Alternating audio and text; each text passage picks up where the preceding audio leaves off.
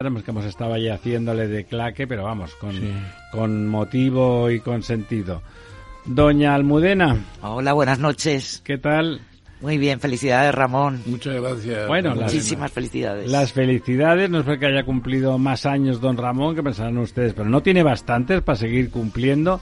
No, no tiene. Él quiere cumplir hasta los 150 y le vamos a ayudar. Pero hoy no es por eso que le estamos felicitando, sino porque es, ya saben ustedes, lo amante que es don Ramón de su cuerpo de funcionarios al que pertenece, el cuerpo de técnicos comerciales y economistas del Estado.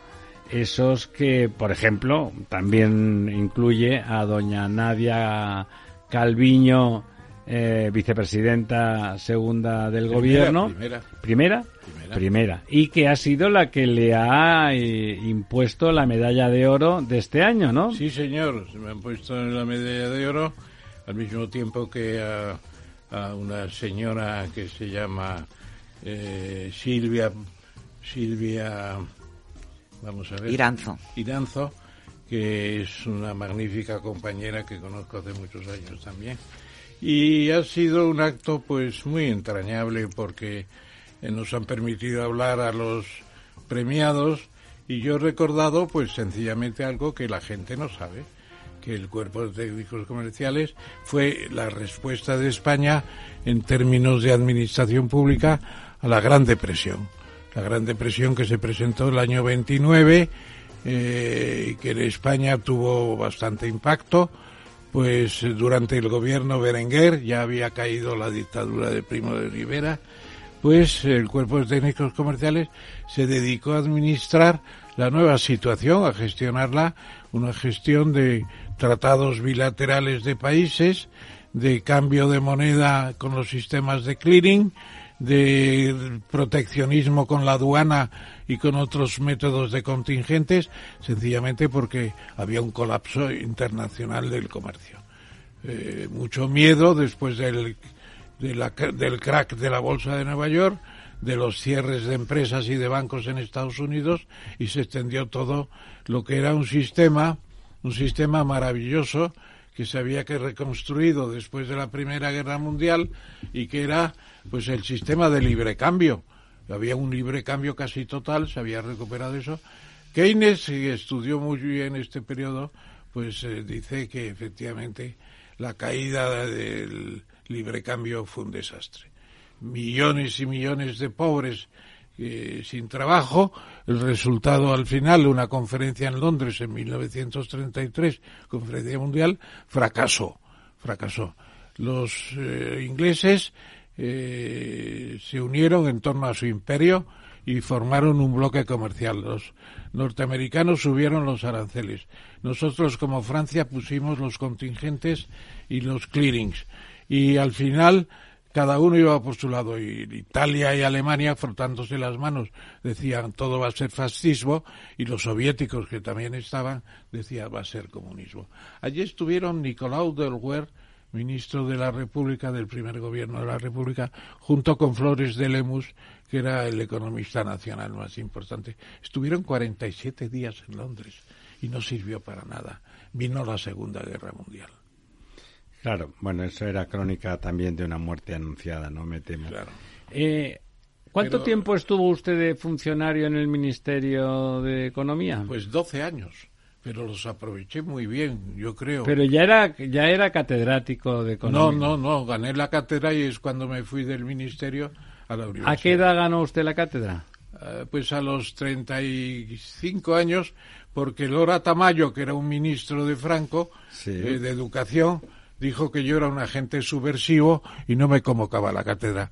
Y tuvo que caer el ministerio de Lora Tamayo, llegaron otros amigos, eh, y me convocaron la cátedra en pocos meses y lo gané, claro. O sea que no había, incluso dentro del régimen, había opiniones sí, variables, ¿no? Absolutamente contrarias. Villar Palasí era un hombre liberal, yo le había tratado en el Instituto de Estudios Políticos como becario. Porque todo el mundo sabía que era usted comunista. Bueno, lo sospechaban, pero no lo decían, porque temían que, que, les pudiera pasar algo, yo no les iba a pasar nada, yo qué les iba a hacer.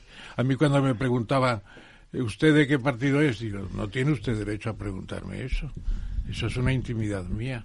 Y además, Y pues, de, hecho, no tenía usted derecho a ser de ningún partido, ¿no? Claro. Porque en aquel entonces... Y cuando me lo preguntó Juan Velarde, le contesté, pues yo estoy por la democracia y creo, quiero una constitución democrática para España. Y, y dijo Juan Velarde, con eso me basta. Vamos, yo te quería preguntar, tú cuando aprobaste la oposición, ¿te trasladaron, estuviste aquí o te, estuviste en alguna oficina comercial fuera? Porque en Lo todas digo las aquí, oficinas comerciales... Lo digo aquí, yo he tenido la fortuna de ser primero jefe de negociado en importación de máquinas y herramientas, lo cual me daba una visión de la industria española formidable y estaba entonces escribiendo mi libro Estructura Económica de España. Luego estuve en política arancelaria cuando negociamos sencillamente lo que era el arancel español en el GATT, en Bruselas, para rebajar derechos. Luego estuve en la creación de la UNTA, la Conferencia de las Naciones Unidas sobre Medio Ambiente. Y previamente había estado en la negociación del, del plan de el plan de estabilización económica del año 59, que aquello fue sorprendente y un éxito rotundo. Claro, es lo que permitió después una fase de 12 años de crecimiento al 7,5% de acumulativo anual, que en 12 años supuso duplicar y media vez más la renta nacional. La resurrección de, la, de las clases medias y el balsa, balsa para la transición eco- política y económica.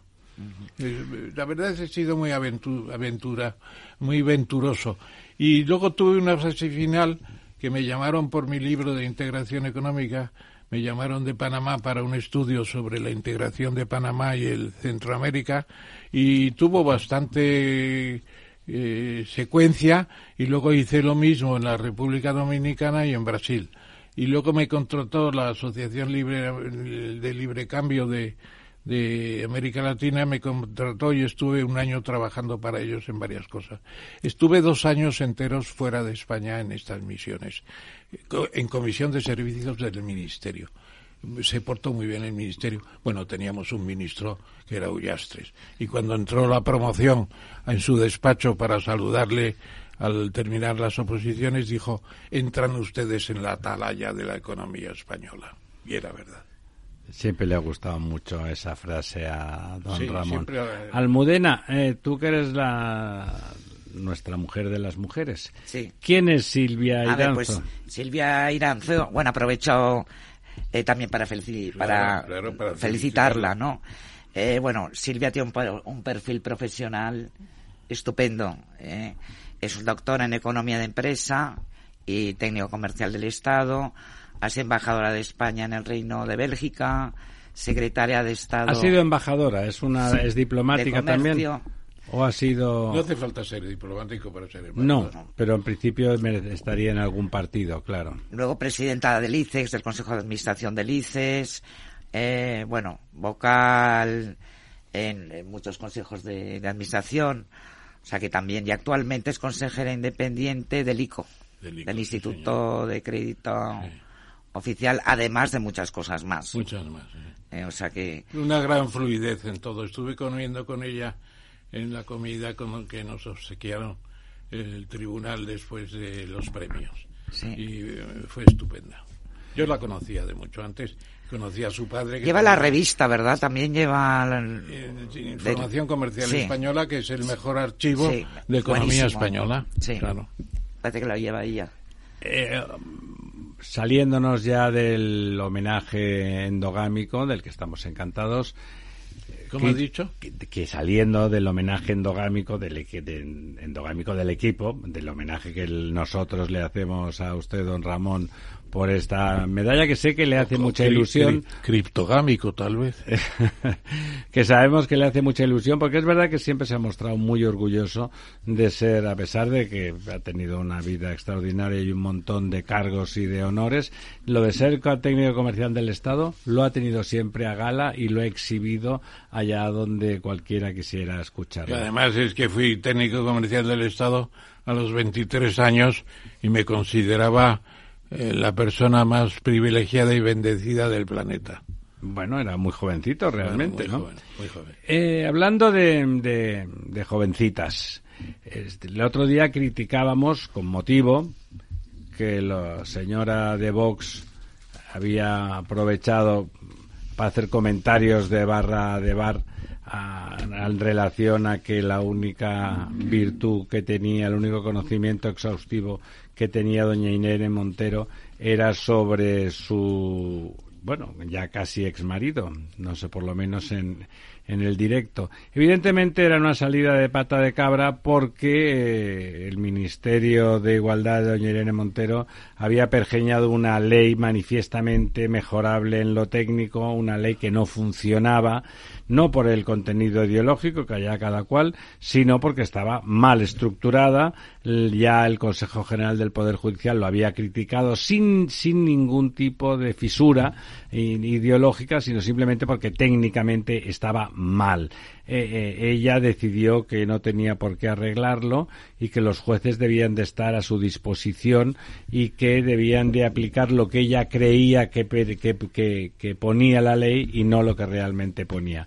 Eh, los señores de Vox, una vez más, le dieron árnica y oxígeno a, Podemos, que, de los que parece que dependen y que quieren que sigan vivos para seguramente tener ellos también un rival a su altura.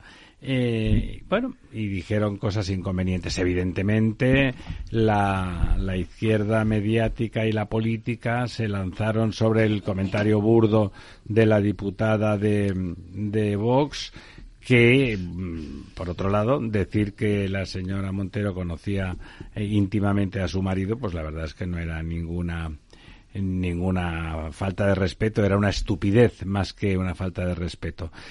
A continuación, hoy la señora Montero se ha permitido llamar no a los señores de Vox, sino a los del PP, defensores de violadores de mujeres.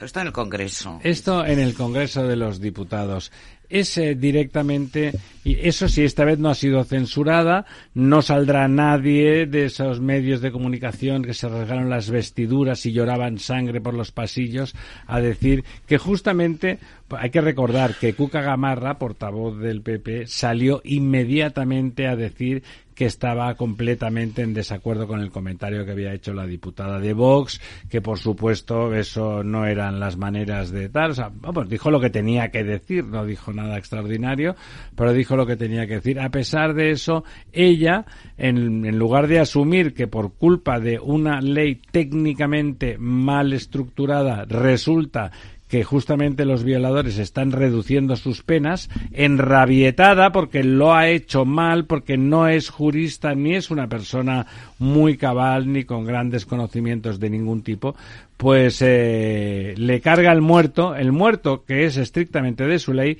se lo carga al PP y les llama defensores de violadores. Es impresionante, ¿no, don Ramón?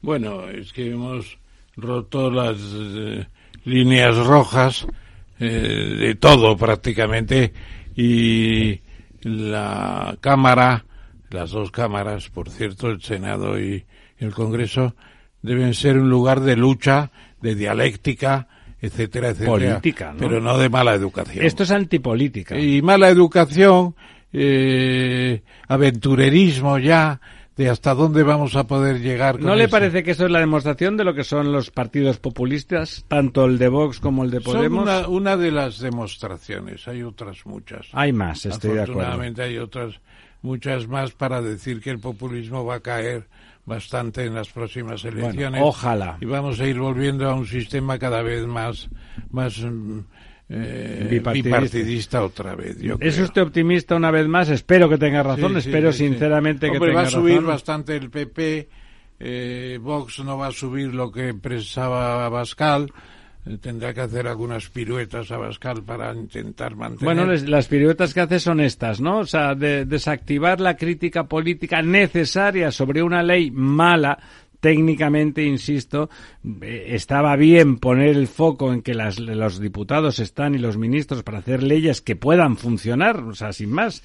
Eh, cada que hagan la que quieran, pero que pueda funcionar, se había puesto el foco prácticamente incluso desde las propias filas de, de, de, no, sino de Unidas Podemos, de su periferia, por, por ejemplo, de la señora Yolanda Díaz y a continuación ellos sacan la pasada de cabra, hacer la- el chistecito, el chascarrillo sobre, sobre la pareja y qué tal, bueno, una cosa Yo absurda. es que y- creo que hemos abierto un poco la caja de Pandora. sí, eso es el populismo, es la caja de Pandora de la, caja política, de ¿no? Pandora porque eso que vienen a decir algunos, y veréis la que viene, porque con la, la cosa de autodeterminación sexual va a haber cientos de peticiones de cambio de sexo, que ahora hay contadas, porque es Y, una se- cosa... y habrá arrepentimientos y- también sobrevenidos, claro. Como dicen ellos, por la seguridad social, que no es la seguridad social, sino la, la sanidad pública. Bueno, vamos a tener una experiencia eh, mundial de que España es el sitio donde más se opera la gente. Hombre, yo no digo que cada uno tenga que conformarse con su suerte todos los, toda la vida, pero antes esto era una cosa bastante seria.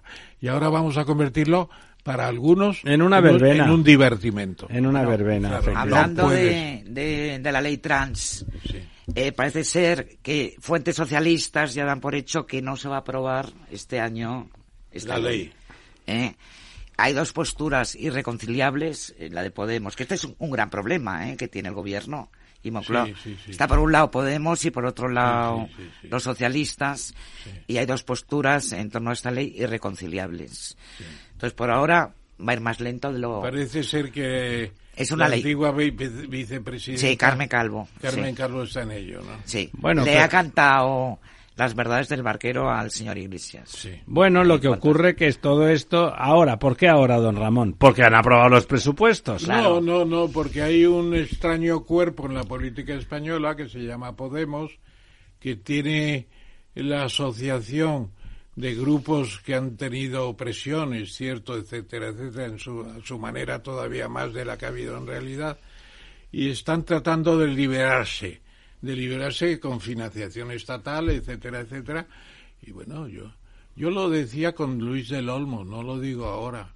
Digo, es que van a llegar a, a, a regular también la, zo- la zoofilia, los tríos, los tríos se van a regular. Bueno, los tíos ya no, no están prohibidos. O sea, el que tenga la suerte de No, tener una el- asociación de tres personas civil, para practicar sexo, civil. yo me alegro por ellos. No saben de quién es el hijo, si de uno del otro o importado de Bueno, depende. Si son dos señoras y un señor, el hijo es del señor seguro. Bueno, De todas maneras veo mal esta coalición de gobierno, ¿eh? Porque la ley trans la se va a quedar ahí aparcada. Pero no les va bien a los dos romper. la ahora. ley del bienestar animal también no va a salir. Una ley, vamos a recordarlo, una ley que castiga más pegarle una patada a un perro que a tu señora esposa. La ley Mordaza tampoco. O sea, que hay, hay como un conjunto de leyes que, que están ahí. De estas extremas, digamos, sí, ¿no? extremas. Y que esto yo creo que va a tensar la cuerda entre Podemos y A mí me parece que, una vez más es puro teatro, que ahora que han aprobado los presupuestos y aquí no dimite ni Dios, no van a romper la coalición porque hay mucha gente que dejar de cobrar lo que se cobra Bueno. no puede, no están dispuestos pero que eh, visualizar visualizar que en realidad se llevan mal permite al PSOE moverse hacia el centro e intentar quitarle eh, quitarle votos al PP por el centro y le permite a le permite a, a Iglesias y los suyos ocupar y reactivar el espacio de extrema izquierda y bueno que tenga algo por para sumar porque aunque el señor eh, el señor Sánchez parece que resiste o que pierde poco, si los otros pierden más, acabarán no sumando.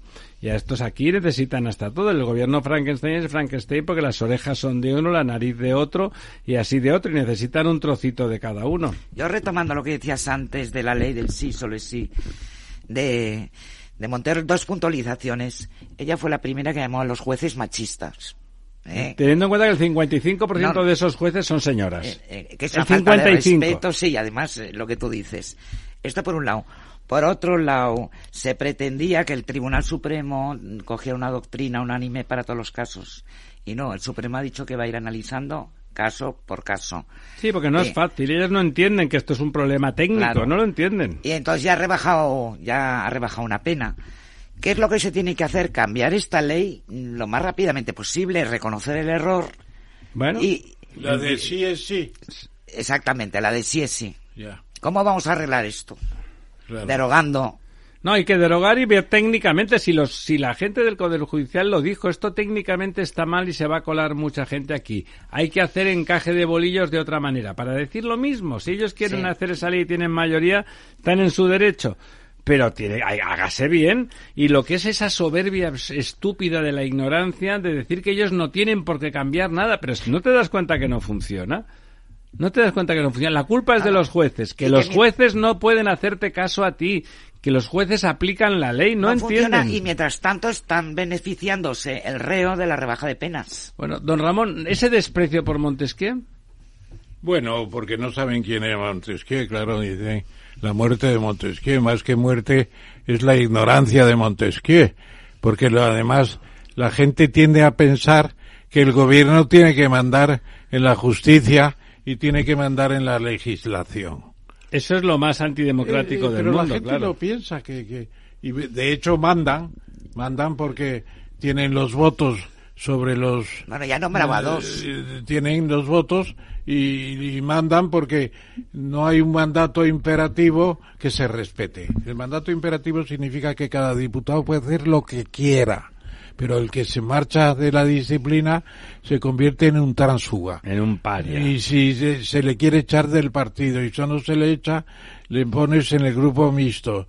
Y en el grupo mixto las posibilidades de, de procrear son mínimas, por así decirlo. Entonces, yo creo que es un deterioro del Parlamento muy, muy terrible, por así decirlo, muy terrible, aunque el superlativo no sea aplicable a veces a palabras como terrible, ¿no? Pero, Terribilísimo. Pero, lo es. y la separación de los tres poderes, ¿no? O sea, que, que, que nombren al señor Campo eh, el exministro de Justicia del, propio gobierno, no, del Constitucional. No, fue Montesquieu el que estableció la doctrina, fue Locke anterior a Montesquieu, pero no se sabe muy bien por qué. Como tampoco se sabe que, por ejemplo, eh, Juan Jacobo Russo es el autor del lema Libertad, Igualdad y Fraternidad que se atribuye a la República Francesa a la Convención. O sea, mm, hay conceptos de ese temporal, esa temporada de de, de, de, revolución francesa. y de anteriores, de las enciclopedistas. Los enciclopedistas son muy importantes. Diderot, Voltaire, todos. Eh, bueno, esos son los que de verdad. y esos son los que de verdad enuncian los principios en los que acaba basándose la ideología de la Revolución Francesa, de la libertad también, porque nos gustará o no la Revolución Francesa. Aunque como siempre acabó... Es una explosión de libertades. Luego de terror también. Es lo que le iba a decir. Como siempre, una explosión, las libertades ponen el aroma y luego la sangre acaba poniendo el sabor, ¿no? Lo que era Robespierre, ¿no? Robespierre era una cosa terrible, ¿no? En España hemos tenido un Robespierre, lo que pasa es que no se le dieron poderes. ¿A usted le parece que no me preguntan quién fue. ¿Quién fue? Trevijano. Y algunos García Trevijano. García Trevijano. García Trevijano era partidario, partidario de la ruptura, del exterminio ideológico. Era una cosa tremenda. Que pensaba que tenía la pureza de, del pensamiento. Bueno, era un, era un dogmático, ¿no? Bueno, yo creo. La historia es más compleja y más chabacana, podríamos decir. ¿no? Bueno, no es que no chabacana, es que no existe nadie que tenga. Bueno, él podría haber sido el secretario de Juan Carlos, que quiso serlo y no lo fue, y de ahí se hizo republicano y presidencialista. Cabreado, ¿no? Es un republicano cabreado. Esto lo puedo decir porque él conmigo se metió mucho indebidamente, porque decía que había dado un giro a la derecha. Yo no he dado un giro a la derecha. Yo sencillamente veo que eh, el marxismo-leninismo no existía, eso no es una ciencia, la dictadura del proletariado es una, un dislate en una sociedad moderna, y etcétera, etcétera, eso es lo que yo dije. Eh, la, la, dictadura del proletariado no existe, imbécil, ¿no? Como decía aquel de la República Catalana, el, el Mosu de Escuadra, que fue apartado, por supuesto, porque cuando un manifestante airado visca la República, visca la República. El otro se lo miró y le dijo, la República no existe, imbécil. Y a continuación sus, sus mandamases lo enviaron al olvido. ¿Le parece ¿le parece que, que es reversible que el señor Catalá, exministro de este propio gobierno y una directora general... Campos, Campos. Campos, Campos, catalano Campos. Eh, pues que son que son reversibles no no es ilegal el constitucional justamente no es algo que tiene que estar apartado del gobierno yo ahora me encuentro con frecuencia con otro Trevijano García Trevijano es García González, no me acuerdo. El, el presidente González Trevijano, González Trevijano. no me acuerdo. Es una persona extraordinaria, mm, digamos con una cultura filosófica tremenda. Usted vio la obra de teatro que hizo. Bueno, y no comentamos grandes cosas y tampoco yo tendría que contarlas aquí, pero porque hablamos mucho de literatura. Pero yo creo que tienen la idea de que lo que está llegando, el material humano, por decirlo de alguna manera, no es lo mejor que había disponible. No, eso estaba claro, eso también nos lo dijo aquí Alfonso, don Alfonso Guerra, recuerda usted. Bueno, vamos a, vamos a irnos al descanso porque de forma inminente va a estar con nosotros un, vamos, un, mito, un mito de esa época de la transición, de esa, de esa transición, y no precisamente por la política, sino como periodista, periodista deportivo y, sin duda mm, un extraordinario ejemplo de la sociología de aquel tiempo. Don José María García, inmediatamente, volvemos en un minuto. Esto te estás perdiendo si no escuchas a Luis Vicente Muñoz en Capital, La Bolsa y la Vida. Antonio Garamendi, presidente de la COE. Habría que evaluar, eh, y para eso también está la mesa, nos podríamos sentar, y me da igual si hubiera que cambiar la ley, un salario mínimo que se acogiera o que se acoplara eh, a cada uno de los territorios de este país, porque la realidad es que la propia negociación colectiva también va en función de esos territorios. Es diferente cuando vemos el convenio del metal, por ejemplo, pues de Vizcaya es muy diferente al convenio del metal de otra provincia, e incluso del propio País Vasco. Y yo creo que esa es la realidad eh, y es por eso por lo que estamos diciendo este tema. No te confundas. Capital, la bolsa y la vida con Luis Vicente Muñoz, el original.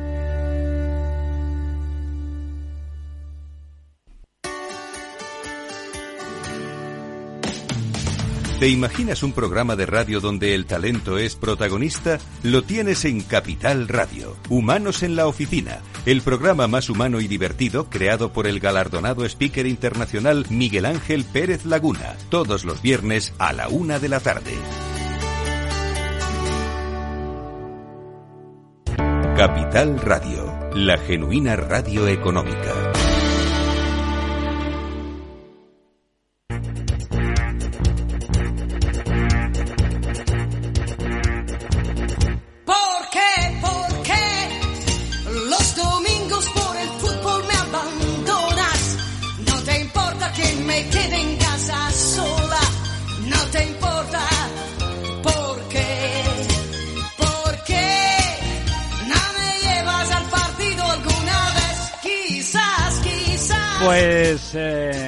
Estamos de nuevo. Aquí estamos de nuevo y vamos a tener un momento fantástico de radio eh, porque ya no era por el fútbol. O sea, muchos dejaban, dejábamos a quien fuera para escuchar al primero, a cuando, cuando ser una estrella del periodismo deportivo no era algo habitual o que hubiera cola, sino solamente había uno. Había uno y ese uno era don José María García Don José María, ¿está usted ahí al aparato? Muchas gracias, pero ya conocen ustedes eh, mi máxima.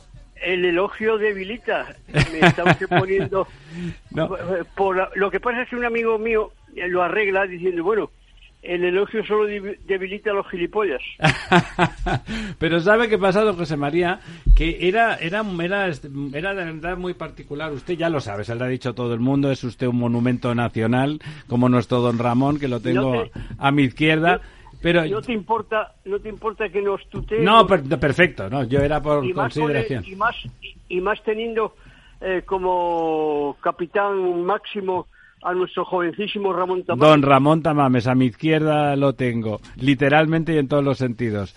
pues te decía que, que, vamos, yo soy de Barcelona, estoy en Madrid por, por muchos motivos, incluidos porque no me llevo bien con los tontos de mi pueblo, eh, pero... Ya, pero que, que no, ser catalán no es ningún pecado. Claro, claro que no, claro que no. Yo estoy casado con una señora que se llama Montserrat. y sin embargo amiga, ¿no? y sin embargo amiga. pues eh, yo, yo soy culé, por lo tanto, porque uno es de, en general es del fútbol, es de su pueblo, ¿no? Y recuerdo que a pesar de que entonces todo lo que venía de Madrid Conté era sospechoso de ser madridista y anticulé, y vamos, poco a poco caló, caló entre que yo lo, discutía con algunos de los compañeros igualmente culés, digo, no, oye, que el, no, que el García joder, que el García no es culé, no sé si será madridista o lo que serán, pero no es anticulé, o sea que no. Yo he sido, yo he sido 40 años eh, profesional fundamentalmente de deportes y yo creo que ni en mi casa sabían de qué equipo de qué equipo era. ¿Es así? Un periodista, un periodista eh, sea deportivo, sea eh, gastronómico, eh, sea político, si pierde su condición de independiente y de plural, pierde total y absolutamente eh, la concepción del periodismo. Bueno, pues ya sabe entonces usted que quedan muy pocos ahora mismo. claro, desgraciadamente es eso. Yo me pongo las manos en la cabeza, primero con los periodistas políticos. Sobre todo esos de la mañana llamados tertulianos que al cura le enseñan a decir misa, que al médico le enseñan a operar, que a don Ramón Tamames le enseñan a... Economía, economía sus matemáticas económicas. Entonces, y eh, en deportes me pongo las manos, porque estos van más lejos, los de deportes. Es que van a los programas, ya les da lo mismo televisivos, eh, joder, y van con una bufanda de un equipo. Directamente. Y van con una camiseta de un equipo y hablan en posesivo. Vamos a ganar, los tenemos que arrollar, somos los mejores. Pero coño, que usted no es un periodista. Usted es un hooligan, claro que sí. No, usted es un jornalero del elogio. Esa es otra virtud, otra virtud de don José María. Eh, inventó tres, cuatro, cinco, os inventó muchas, pero hay tres, cuatro, no, no Inventé, no inventé, no inventé nada, estaba inventado. Bueno. No lo utilicé, pero estaba inventado. Cuando yo recuerdo eh, abrazafarolas, lametraserillos, jornaleros, jornaleros del, elogio. pero que pero todo eso todo eso es que ten en cuenta que bueno pues una serie de periodistas eh, teníamos la, la felicidad de hablar para mm, millones de millones millones. Entre eh, había universitarios había analfabetos bueno tú tendrías que, hablar, que llegar a lo, a lo máximo. Entonces cuando tú le dices a uno abraza farolas ¿qué le estás diciendo? que abraza hasta las farolas. Hasta las es decir, farolas. que no tiene personalidad lo entiende el de arriba y el de abajo. Cuando tú le dices a uno jornalero del elogio, ¿qué le está llamando? Trincón. bueno, don José, José, María, perdona, José María, le voy a pasar la palabra al maestro Tamames que, que te va a hacer es además. Auténtico, es un auténtico gusto y además un, un honor hablar con, con don Ramón. Pues don Ramón, le paso la palabra. Pues exactamente lo mismo para mí, a la recíproca, querido José María. Además tenemos un amigo común estupendo, que es Pedro Guillén, el gran traumatólogo, que sabe de fútbol también por otras razones, naturalmente, el maestro, por los traumas. El maestro de maestros. Es un maestro de sabe, maestros. Sabe también de fútbol, porque primero es inteligente, y segundo, es que eh, yo no creo que haya un, un traumatólogo en el mundo que haya operado más que Pedro Guillén. Es fantástico, fantástico. La verdad es que tiene la capacidad del diálogo y la terapia. Inmediatamente. Ayer le dije, ayer le dije que me habías llamado y me dijo, eh, ten cuidado, que está para, para jugar el domingo. ¿eh?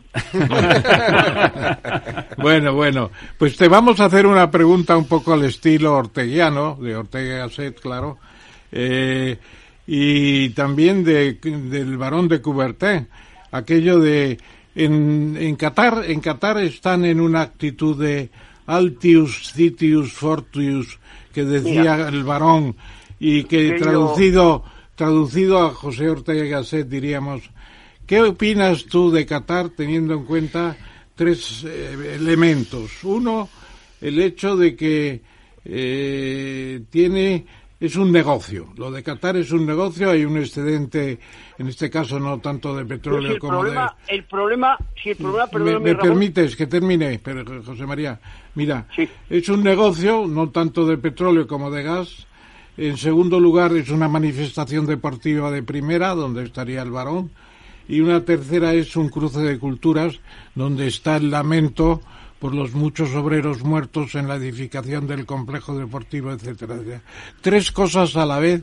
¿Cómo ves tú Qatar desde el panorama de la península ibérica? Querido Ramón, sabes que te quiero mucho y que te respeto muchísimo, pero te pregunto, ¿tú conoces algo en el mundo que no sea negocio? Todo tiene que tener un, un corazón crematístico o quizá una, una actitud Pero- altruista. El altruismo Exacto. también es una forma de negocio, Sí, pero sí. es el negocio de saber que el deber está cumplido, de que hemos estado con nuestros semejantes solidarios, pero en fin, el negocio de Qatar es, hasta diferente. eso es negocio, diferente, Ramón. es diferente, claro. Pero mira, eh, eh, Ramón, lo de mm, Qatar bate el récord mundial Eso es lo que... de la torpeza, del horror, de la sinrazón y del materialismo negro, negro, negro, negro y vil. ¿Por qué? Pues porque, primero, yo desde hace 40 años, como me sigues, yo, Sí. por ejemplo, a la UEFA, la hermana pequeña de la FIFA, la califiqué de Unión Especuladora Fútbol Asociación. Está bien la, Bien. la Entonces, sigla, ahora, es bonita. En cualquier parte del mundo se puede hacer un mundial, porque como muy bien tú has dicho, es uno de los más... De, no hay acontecimiento hoy en el mundo que reúna la capacidad de atención, que lleve los enviados especiales, que lleve las conexiones mañana, tarde y noche de miles y miles de, de, de televisiones, streaming, ahora con todos estos procedimientos modernos. Pero vamos a ver, hay un fondo que se llama deporte, hay otro fon- fondo que se llama nobleza, y lo que no hay un fondo es de te vas allí en un país que se ha ciscado en los derechos humanos, que ha atropellado a unos y a otros, al margen ya de los de los muertos silenciados, que cada día aparecen eh, para el horror de ellos nuevas nuevas cifras. Pero claro, eh, eh, hay ¿qué hay? Más dinero que en ningún sitio. ¿Dónde está la FIFA? ¿Dónde está en el, el- donde está el, donde está el dinero? El, el donde está el negocio, el deporte, el deporte que le zurzan. Me temo, me temo que es así. José Hombre, María. pero que le zurzan según cómo, porque ayer, figúrate, en, en la isla de la Gran Bretaña había un partido de dos equipos que cohabitan allí también. Entonces, eh, los, los de Gales contra los de Inglaterra, eso era un monumento a la, a la, digamos, a la, a la rivalidad de dos países dentro de un estado. Pero es, una, es un caso único, ¿no? Es un caso Sí, sí, único. único, pero mira este otro caso que se dio ayer, que es un, momen- un monumento a la grandeza del deporte, del deporte bien entendido. Irán, Estados Unidos. Alguien puede pensar y que iba a pasar la mundial. No y pasó nada, ¿no? ¿Has visto qué comportamiento Exquisito, tan sí. deportista de unos señores que solo le dan patadas a un balón, pero que no son tontos y que tienen sus derechos a los que se les ha silenciado, se les ha enmudecido, se les ha censurado? Pero ahí los iraníes han estado estupendos, ¿no? Los jugadores han demostrado que además de futbolistas son ciudadanos y que... Exacto, de primer orden. Y los americanos también, También, han- también. Han, han estado. La que, lo, lo- lo que está absolutamente mal es hacerles, colocarles en esa situación y sobre todo censurarles. Es que eh, lo que no entiendo es cómo las grandes empresas del mundo colaboran en eso. José María, Los patrocinadores, los patrocinadores del mundial tendrían que arrepentirse. Han, ases- han asesinado, han enmudecido. Les da lo mismo, les da lo mismo. organización, dinero y anunciantes. José María, tú, eh, tú que después de llegar, es verdad que como habías llegado a la cima del Everest, te podías permitir el lujo de renunciar a lo que fuera y mantener eh, tus principios sin de, después de estar de haber escrito con letras No, pero no te- de oro no ahí pero tú lo viviste perdóname. tú viviste eso tú viviste las presiones perdóname. económicas Sí, pero perdóname, eh, yo me permitía el lujo o me permitían el lujo de eso porque, primero, y Ramón lo sabe porque ha trabajado en sitios conmigo, Sí, era señor. una mina de oro pa- era una mina de oro para mis empresas. Claro, claro. Y segundo, y segundo, porque en el momento que me tocaba mi libertad, yo he trabajado en todas las emisoras de este país, menos en una, y no pierdo la esperanza, Radio Taxi. te gustaría todavía ir a Radio Taxi bueno me divertiría, los taxistas son muy amigos míos. Tú fuiste de hecho y ibas pasando por las emisoras y ibas dándoles las máximas audiencias en cada caso no hasta Ya, pero, ya- pero cada vez que me fui, solo eh, de un sitio me fui equivocándome gravemente, de la cadena COPE. Ya. De la cadena Eh, COPE, donde teníamos a nuestro gran amigo Herrero, Antonio Herrero, que Antonio Herrero fue una maravilla nos un unía a todos como un equipo, como un equipo. Exacto, una- un animal de la, de la comunicación, pobre hombre. Pero bueno, en, en- en los demás, yo me voy de la SER porque me dicen, oiga, usted no puede seguir hablando de este ministro. ¿Pero por qué? Dice, porque es que es el ministro de Cultura, además del deporte, y nosotros tenemos que llenar España de emisoras de frecuencia modulada, y nos ha dicho que si usted le sigue preguntando dónde van los millones de las quinielas, pues no lo firma. Ese ministro existe, señor Cabanillas. Ya. ahí está. No será porque existe existe en la en la memoria. Y yo soy me llevo bastante bien con su hijo. Pero eh, eh, pero esa es la historia. Y la historia me, dice oye usted tiene que estar una semana no no yo no estoy ni medio día. Y esa esa noche hice el programa no dije nada. Y bueno como ustedes habrán advertido esta noche del señor Cabanillos del señor Cabanillas ni pío y adiós Y adiós muy buenas. Ahí está genio y figura José María. García. Además, es verdad, se ha convertido... eh, ha, ha tenido la virtud de, de- de generar eh, que el mito de la honradez y la honestidad periodística existe, se basa en una persona de carne y hueso y se llama don José María García y sigue vivo y sigue teniendo usted la misma fantástica voz radiofónica, perdona lo de usted, se me, se me escapa. no no pasa nada Se me escapa. Sigue te- sigues teniendo el la mismo tono de voz y sigues teniendo esa capacidad punzante de decir, a ver qué va a decir ahora, porque realmente seguro que la lía, la lía parda. Don Lorenzo, Muy buenas noches, José María. Un placer eh, poder hablar contigo porque son muchos, Muchas muchos, gracias. muchos los recuerdos eh, que tengo Gracias, Lorenzo. que tengo tuyos. Eh, a mí me gustaría, mira, hacer un poquito hincapié con el tema del negocio que has comentado, eh, porque es verdad que, que no solamente el mundial, sino bueno, pues los eventos deportivos globales, digamos la Olimpiada, etcétera, pues detrás, pues hay. No, pero hay un- perdóname que te interrumpa. O fíjate lo que se aproxima, la lucha que hay eh, eh, arriba en las alturas, porque otros necios, entre los que incluyo al presidente del Real Madrid, intentan montar una Superliga donde reinan los designios del dinero y no los deportivos. En el siglo XXI, claro, dice, pero qué, hay un mundial en Qatar, pero alguien con dos dedos de frente, alguien honrado, justo y libre, piensa que se puede ir a ese país a jugar al fútbol. Bueno, de hecho, yo mi pregunta iba un poquito por este lado, ¿no? O sea, es, verdad que de- detrás de los eventos deportivos globales y, no tan globales, pues hay, hay negocio, lógicamente, y además, como decía el profesor, pues hombre, un factor crematístico ayuda a que las cosas acaben organizándose de manera correcta. Pero quizá por primera vez, yo creo que somos conscientes, no digo que sea la primera vez que ocurra, porque eh, como tú bien has mencionado, incluso en la Superliga, pues hay otros factores y demás. Pero quizá por primera vez es como excesivamente obscenamente manifiesto que el negocio no es el negocio deportivo, sino que hay negocios paralelos. Antes el profesor hablaba del negocio del gas, ¿no? hemos visto cómo, cómo hace un día se firmaba un convenio con Alemania y Qatar para el suministro de gas. Es decir, parece que los príncipes, porque hay varios, de Qatar, pues están, están un poco aprovechando el evento para hacer ese networking de comercio mundial, ¿no? Y, y quizás la primera vez que queda tan manifiesto.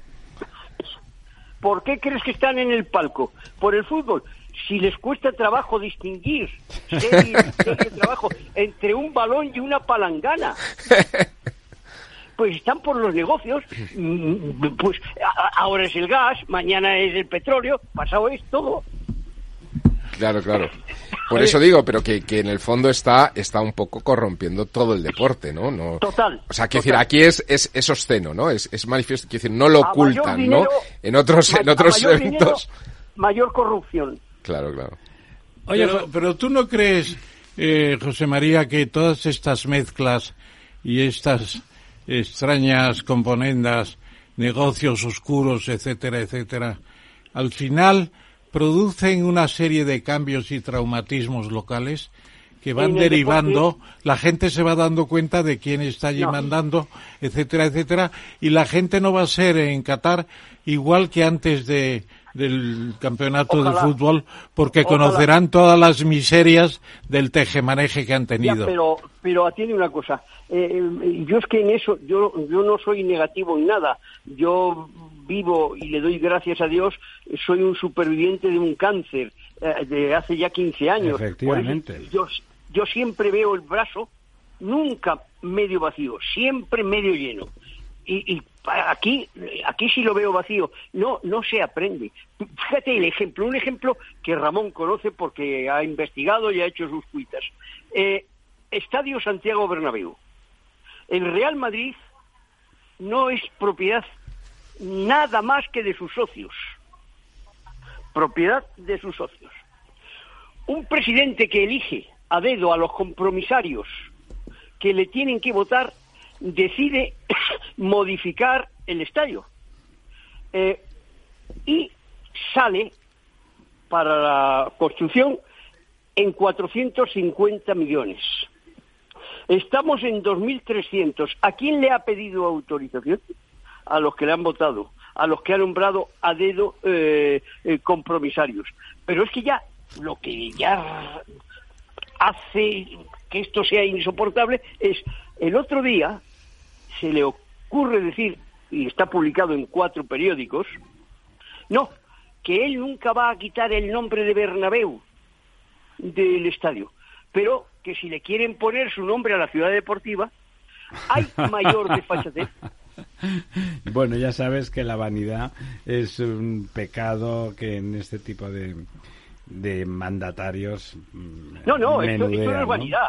Esto es que creerse, como dijo el bueno de Butragueño, un ser superior. Bueno, exacto. A ver si se lo Oye, José María, a propósito de la cifra de 3.200 millones que a mí me ha dejado, me ha dejado 2.300 es estupefacto, estupefacto, porque claro, que pasar, ha subido mucho, pasar de 400 y pico, esto no lo atribuirán a la inflación, ¿no? A la guerra de Ucrania. Sería, además sería un contrato cerrado más que cerrado, ¿no?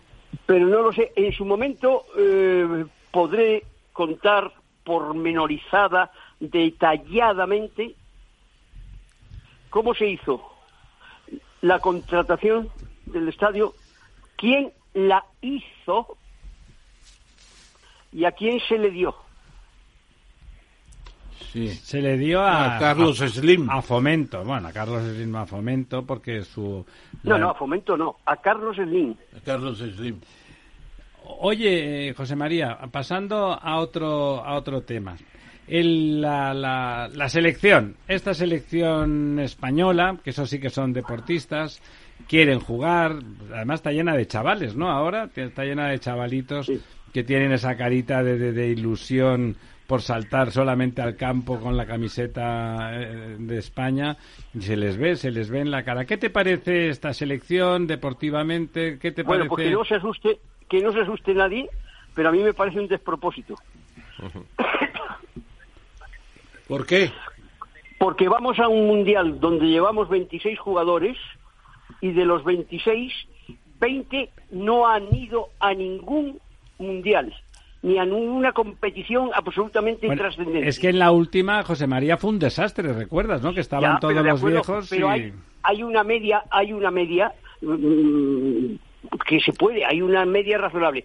De todas formas, hay mucha ilusión, le hemos hecho siete a, A Costa Rica, bueno, un equipín, sí. Hay que, eh, hay que, pero claro, te puedes preguntar quién es Costa Rica. No, pero si es que aquí no hay ningún enemigo pequeño. Fíjate Claro. Senegal, fíjate Ghana, no hay enemigos pequeños.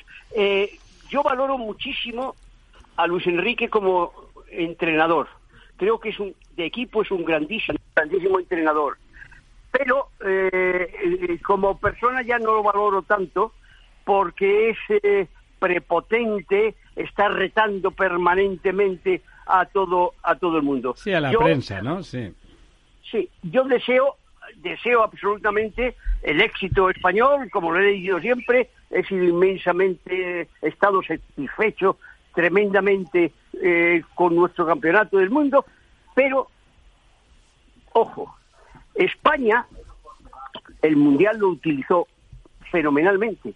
Tú sabes que una bandera española, cuando un tío va con una bandera española es un facha. Sí. ¿Cuántas banderas españolas no se vieron en el Mundial? No había ni derecha ni izquierda, había España.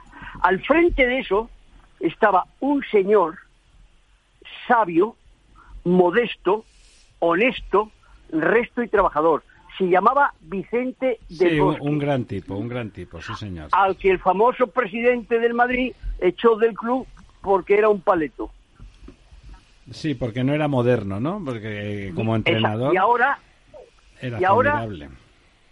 y ahora es curioso porque el, el seleccionador que tenemos ha, ha cambiado. Ahora la- empieza a estar el aficionado eh, con él, pero es que es un tío que estaba contra todos y todos estaban contra él. Sí, sí, todavía tiene muchos enemigos, ¿no, Luis Enrique? Espera, Sí, Almudena, vez, cada- vez menos. Almudena también quería hacerte una, una pregunta, la mujer de la mesa. Hola, José María. Yo ¿Qué tal, también, seguidora Bien. tuya. Eh, todavía recuerdo cuando mi padre dejaba de ver la televisión y decía, me voy a escuchar a Butanito. Eh, Claro. eh, esto, bueno, eh, comentarte que estoy totalmente de acuerdo contigo en que el tema de la decisión de Qatar es nefasta y, y quería saber cómo ves tú la final, con qué equipos crees que Mira, pueden llegar a la eh, hay- final. Porque hay el otro día, 49 escu- viendo a España, yo lo pasé fatal en el último partido, Alemania-España, me puse nerviosísimo. Todos, todos lo pasamos fatal. Eh, Ya, pero bueno, entender que hasta hace poco decían, y lo dijo un famoso jugador inglés, Lineker, el fútbol es un deporte que juegan 11 y ganan los alemanes. 11 contra 11 y siempre ganan los alemanes, efectivamente. Pero de todas formas, mira, tenemos, yo nunca me meto con el seleccionador si lleva a uno o a otro o no, porque hay 49 millones de españoles que hace, son 49 millones de seleccionadores. Y luego todo el mundo juega a, a los pronósticos. Pues no ves que hay tantas eh, sorpresas. ¿A, a quién ha ganado Ra- eh, Japón el otro día? Pues entonces, hombre, hay dos nombres por encima de todos, en mi consideración, eh, que me puedo equivocar como todos. Para mí Brasil y Francia. Y ahí, en la distancia cortita, Alemania. Y si España ratifica lo que ha ofrecido hasta ahora, también. Pero eh, yo dudo muy mucho de que lo podamos conseguir porque no hemos acertado con nuestra defensa. Es verdad que la defensa en España ahora mismo es complicada después de que los la vieja guardia se haya retirado o, se ha hecho mayor, ¿no? Ese es cierto.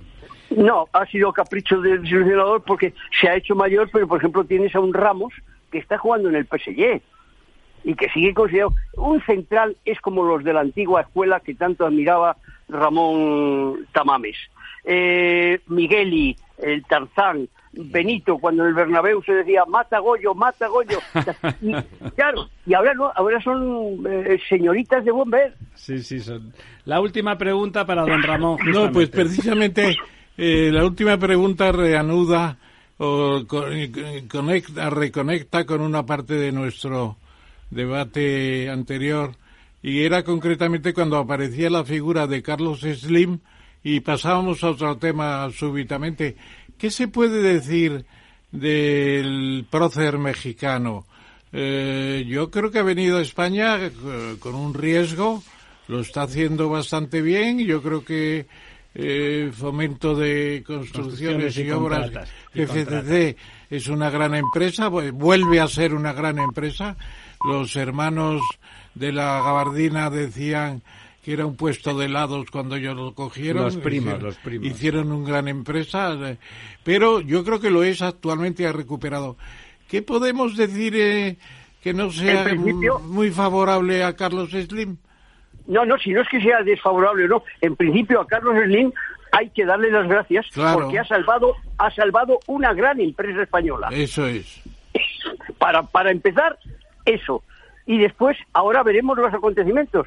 Eh, a mí me va a gustar, y te lo pido desde ya como amigo tuyo y admirador tuyo, que empieces tu investigación económica eh, sobre el Bernabéu.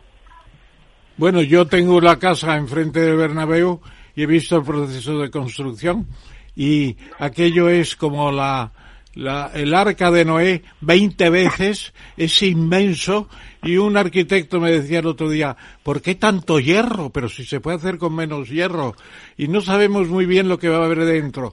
Bueno, yo creo que, en fin, tampoco Florentino creo que se ponga a una visualización importante del proyecto cuando se termine y que lo explique. El problema son las cuentas. las cuentas y que lo explique. Yo supongo que lo explicará, claro, porque si no, pues peligra su puesto como presidente. Pero yo pregunto, y Ramón sabe más de eso que yo, muchísimo más. No, no, no, yo no sé. No, no. No digo que no, sé nada, pero pero lo cierto es que la obra sobrepasa lo que inicialmente se planteaba, desde luego. Aquello... ¿Cómo es posible, cómo es posible que habrán hecho todas esas cuentas? Una cosa que empieza en 450 está en 2.300 y lo que te rondaré morena.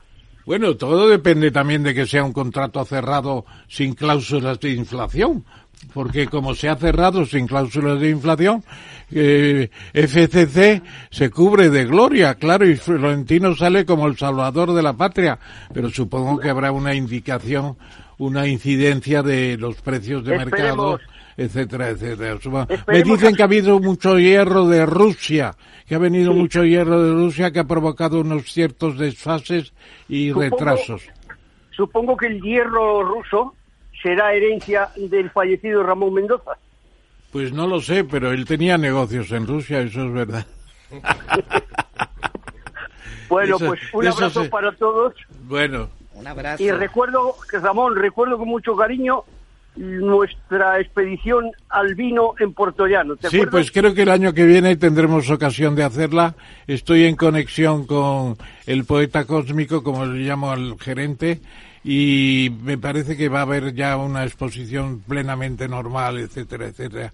Y desde pues luego, José María, te agradecemos infinito que hayas venido hoy, eh, porque tú eres y sigues siendo un espada principal del, de, la, de las lides del deporte, de dicho poéticamente. Es, un polemista y un defensor de, de la transparencia, dice lo que piensa, y piensa lo que dice y me parece una, una, una, improbabilidad en los tiempos que corren que alguien como él siga, siga, bueno, que es que me parece que estamos hace 30 años escuchándole hablar y criticar todo lo que se mueve y lo que está vivo. Eh, José María, ¿te parece si, si España llega a la final eh, te llamamos y comentamos ese, ese partido. A vuestra disposición y un abrazo muy grande para todos y mi agradecimiento por vuestro cariño y vuestra cordialidad. estos, estos micrófonos son tuyos. Muchísimas gracias. Un abrazo. Muy buenas noches. La verdad desnuda. Capital Radio.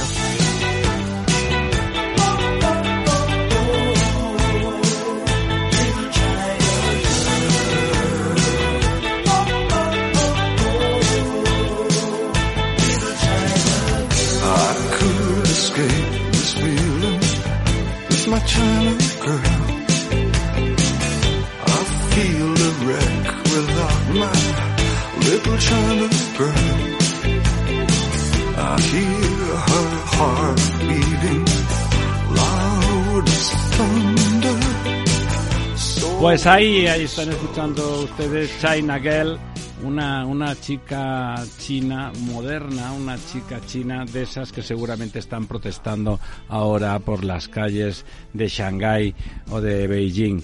Y para que nos cuente eso, eh, hemos, hemos contactado con, con un muchacho español que trabaja, compañero justamente de alguno de nuestros compañeros aquí en la radio, Alberto Lebrón. Alberto, ¿estás ahí?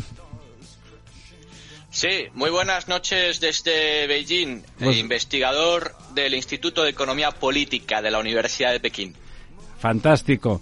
Eh, vamos, nadie más adecuado, ¿no, don Ramón, para hablar de lo que está pasando ahora mismo en de lo que está pasando ahora mismo en China que un investigador eh, que un investigador de en temas políticos. Estupendo, Alberto. Muchas gracias por poder comunicar contigo porque son días muy especiales en el imperio del centro o, celeste imperio que también se decía antes de China. Eh, Precisamente esta mañana viéndote en Google aparecías dando una conferencia que por cierto me enganchó y me quedé viéndola pues bastante rato porque hablabas del sistema chino desde Deng Xiaoping cómo se ha modificado cómo es una economía eh, en gran parte privada, pero dominada por un partido político único que es el Partido Comunista, etcétera. Era muy didáctico y precisamente también has tenido tiempo y ganas y operatividad desde la Cámara de Comercio de España en China, que del que de la que has sido presidente un tiempo largo, pues de encauzar muchos de los flujos comerciales que ahora son ya muy importantes, sobre todo para nuestra agricultura y especialmente para nuestra ganadería porcina en estos momentos.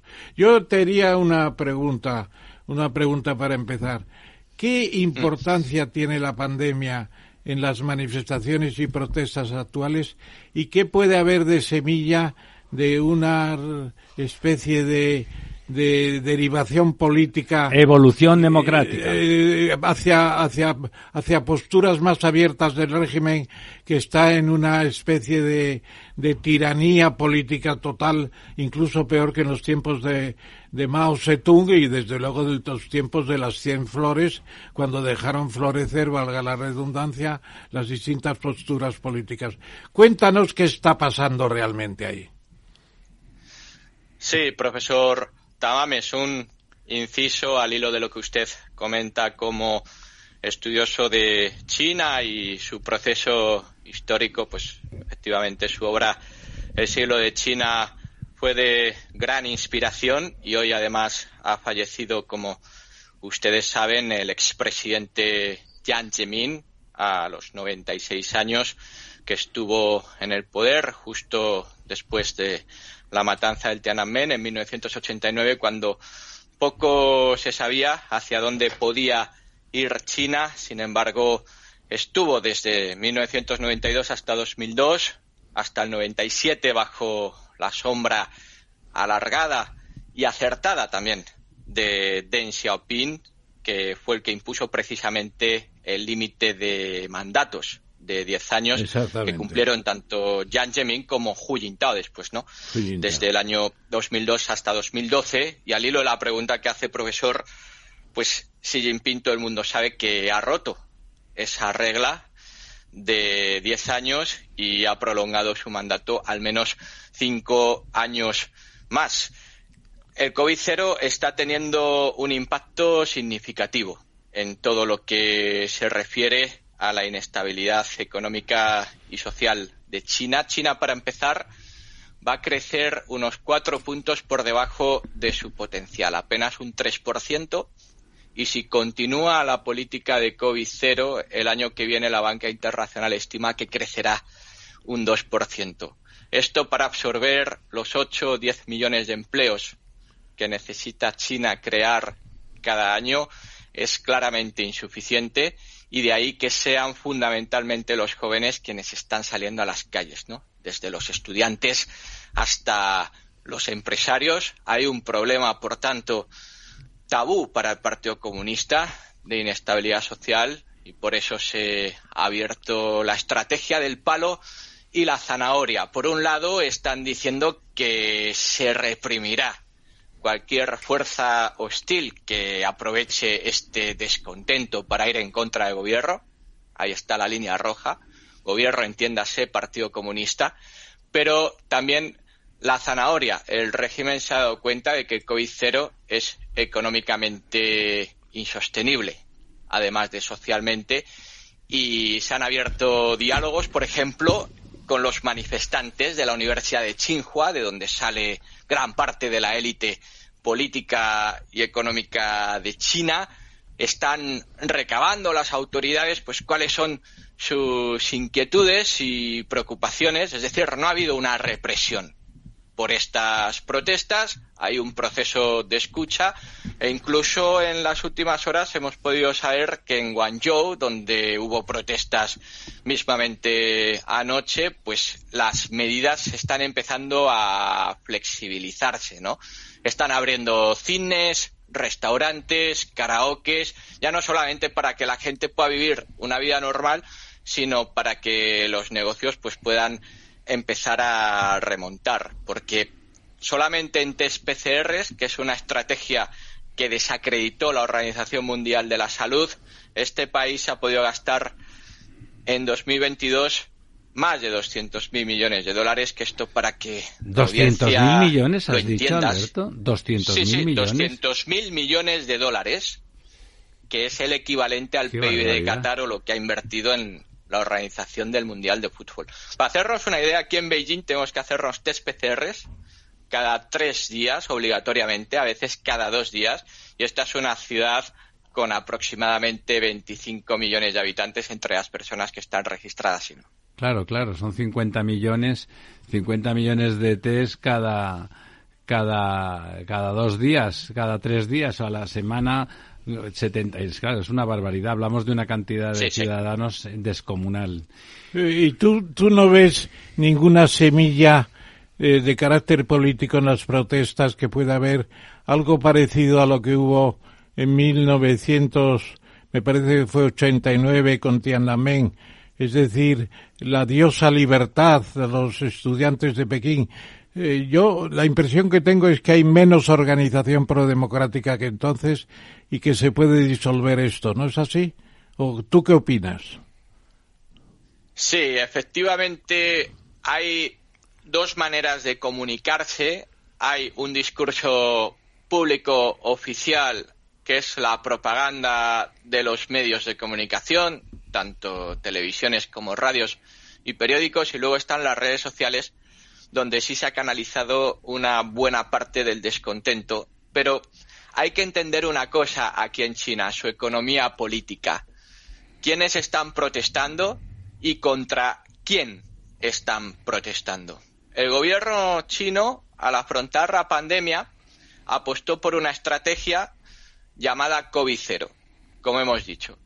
Y la filosofía del COVID-0 era minimizar el coste en vidas humanas y mantener la economía funcionando. Algo así como la cuadratura del círculo. Algo imposible, según la Organización Mundial de la Salud, porque una pandemia afecta a todos los países por igual. Sin embargo, el gobierno chino en los primeros meses de la pandemia llegó a decir que su sistema era superior al resto, precisamente porque podía minimizar el coste en vidas humanas. Apenas han muerto 5.000 personas oficialmente en este país por la pandemia de la COVID-19 y se hace la comparación recurrente, por ejemplo, con Estados Unidos, donde ha habido más de un millón de muertos y es de los pocos países del mundo, el único dentro del mundo industrializado que no entró en recesión ninguno de estos años, ¿no?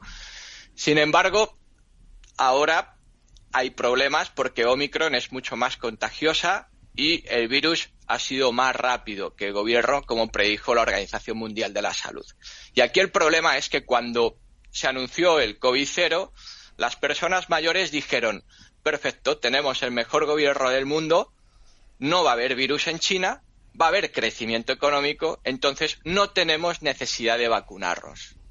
Y el resultado es que ahora hay aproximadamente 150 millones de personas mayores sin vacunar, sin la pauta completa de vacunación. Por tanto, el gobierno, aunque ahora quisiese abrir para satisfacer las demandas de la gente más joven que es quien está sufriendo las consecuencias del COVID-0, tanto económicas como sociales, no podría, porque automáticamente se asumiría una cifra de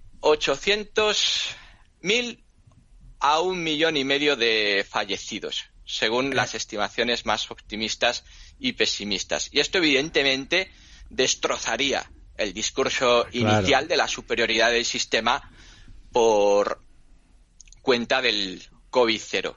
Pero claro, está por ver si los jóvenes van a esperar a que el gobierno esté en condiciones de abrir y hay que ver cómo el gobierno justifica este sufrimiento, tanto económico y social, de los jóvenes que son liberales en lo doméstico, es decir, quieren libertad, porque se ha vivido muy bien en China en las últimas dos décadas de crecimiento económico, quieren llevar a sus hijos a estudiar al extranjero, quieren crear empresas. Fijaos toda la controversia que ha habido con la persecución a tecnológicas como Alibaba, la suspensión de la salida a bolsa de Ant Financial en Estados Unidos, etcétera. Pero, ojo, son muy nacionalistas en lo que se refiere a la política exterior. Es decir, son nacionalistas chinos definidos en oposición a las democracias liberales o al modo de vida que puedan representar Estados Unidos y la Unión Europea. En esto coinciden con la gente mayor que no se vacunó, aunque la gente mayor pues es conservadora en lo doméstico y sí puede aguantar unas condiciones draconianas como las que está imponiendo el COVID-0. Por tanto, no podemos esperar una revolución amiga de los valores occidentales, pero sí hay que encontrar una solución para los jóvenes que son quienes están asumiendo una parte muy importante del coste de estas políticas. Lorenzo. Sí, hola, buenas noches, Alberto. Eh, a mí me gustaría preguntarte, aprovechando que estás allí, que estás haciendo un seguimiento eh, tanto de la política como de la economía del, país asiático, sobre temas más económicos. Mm. Durante, llevamos, bueno, que yo recuerde, quizá eh, cerca de ocho años, hablando del fin de la burbuja inmobiliaria china pero eh, le pasa un poco como al poema de, de, González que, dice te aman por venir porque no llegas nunca, ¿no? ¿no? No parece que termine por reventar esta, esta burbuja inmobiliaria china, por un lado. Por otro, es verdad eh, que la ruptura que se produjo en los, eh, bueno, pues en, todo el proceso productivo con motivo de la pandemia, la ruptura de stocks, etcétera, todos los problemas de, de transporte hacia, hacia Occidente, ha cambiado muchos canales y muchas eh, vías o fuentes de productos en Occidente. ¿Esto cómo se está viviendo en China?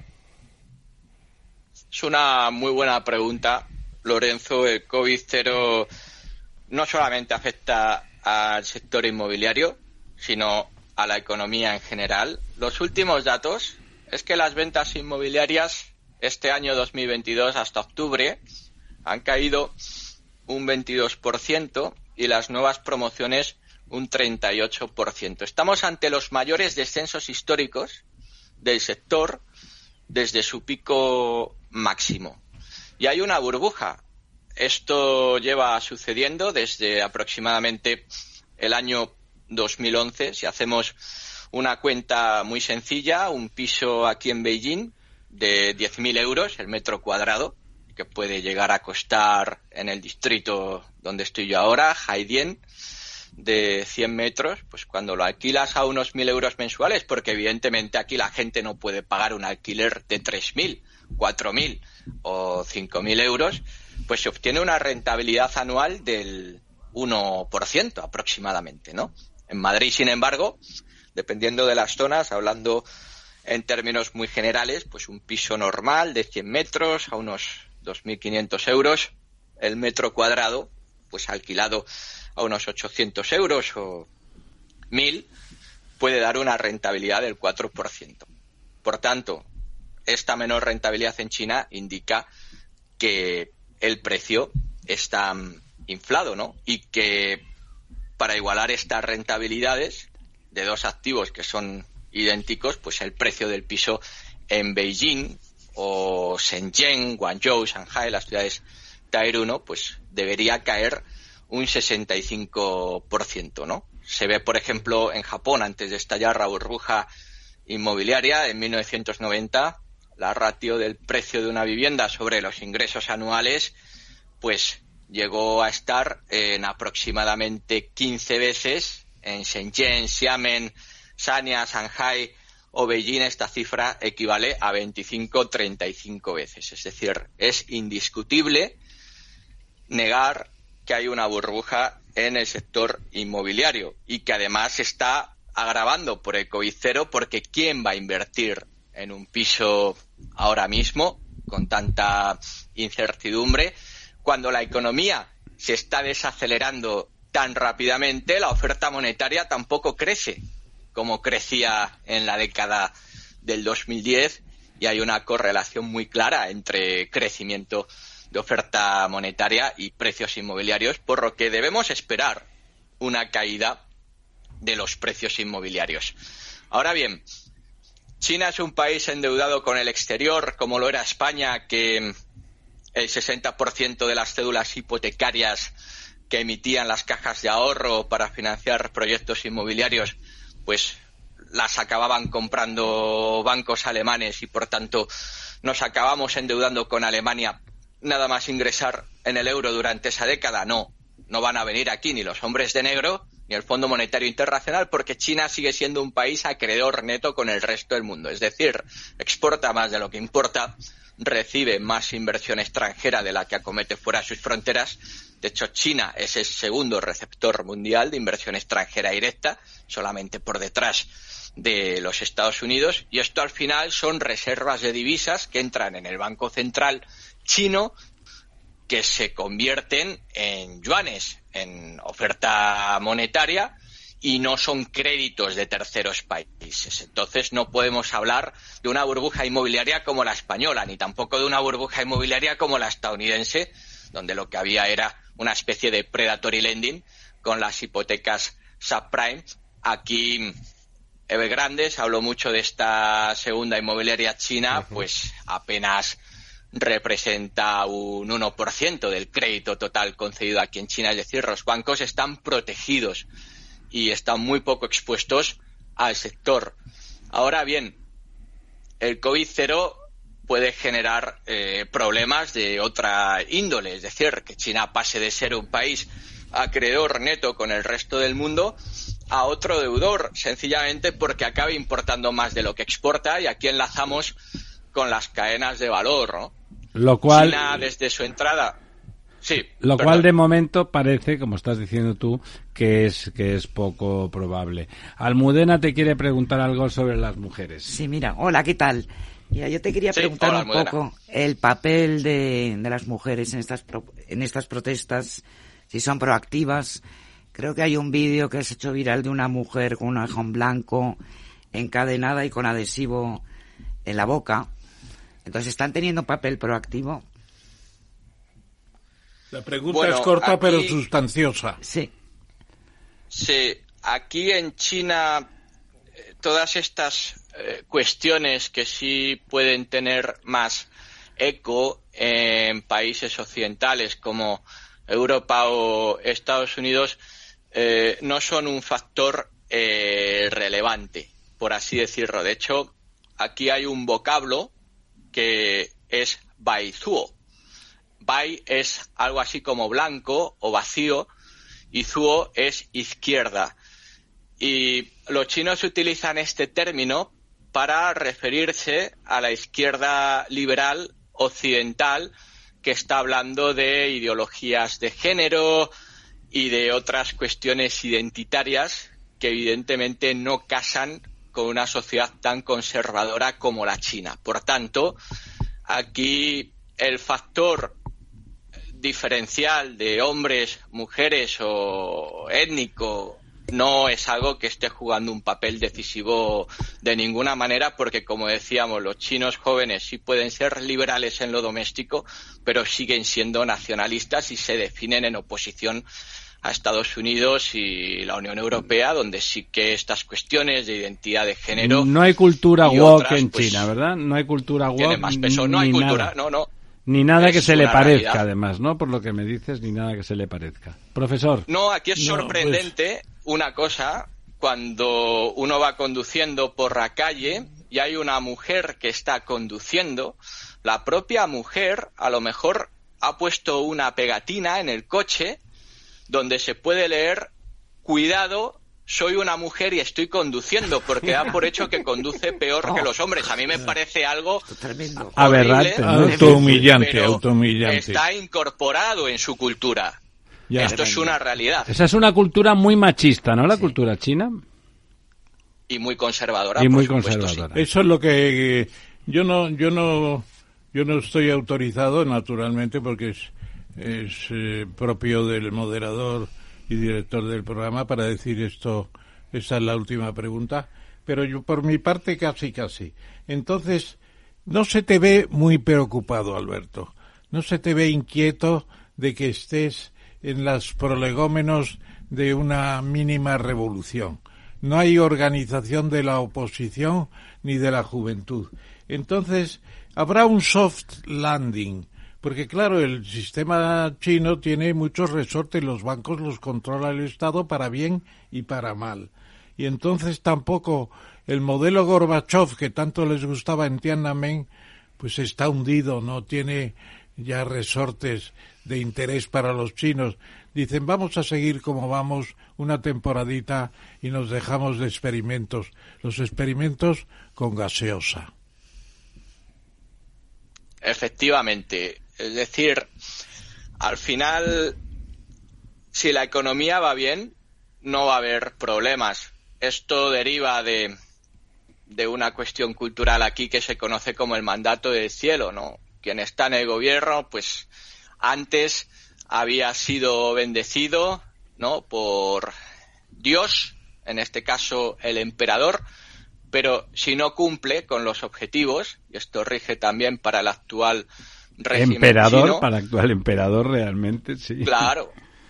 El pueblo está autorizado a derrocarlo, ¿no? Y el COVID-0 sí que está planteando un desafío porque la economía, más que aterrizaje suave, está aterrizando de manera brusca, ¿no? Y hay otras cuestiones, como comentábamos de las cadenas de valor, donde a finales de los 90, en materia de comercio en valor añadido, pues todo estaba dominado por Alemania y Estados Unidos en el centro, Unión Europea Occidental y aliados asiáticos de Estados Unidos, tanto Japón como Taiwán, y Alemania viró a Eurasia y los dos países que más volumen de comercio en valor añadido concentran, esto es inversiones verticales y bilaterales de un país a otro, pues ya no son Alemania y Estados Unidos, sino que son Alemania y China y Rusia proveyendo de energía a Alemania. Y Estados Unidos ahí, claro que puede tener un incentivo en cortar las cadenas de valor de Alemania con Rusia, que es algo que podemos estar viendo con Ucrania, pero sobre todo el objetivo final es cortar la cadena de valor e industrial de Alemania con China. Hay algunos pasos en ese sentido, como la legislación CHIPS. Estados Unidos prohíbe la exportación de chips semiconductores a China y de maquinaria para evitar que los chinos avancen en esta tecnología. Y claro que todas estas cuestiones pueden hacer empeorar la economía mientras siguen embarrados en la política del COVID-0 y si la economía no funciona, cuidado que puede haber un problema porque los jóvenes no se van a preguntar de quién es la culpa, sino que van a señalar directamente arriba al gobierno. Alberto, eh, quería, ¿cuántos años hace que vives ahí en, en China? Yo resido felizmente en China desde 2009. ¿Lo de felizmente tiene que ver con también felizmente casado?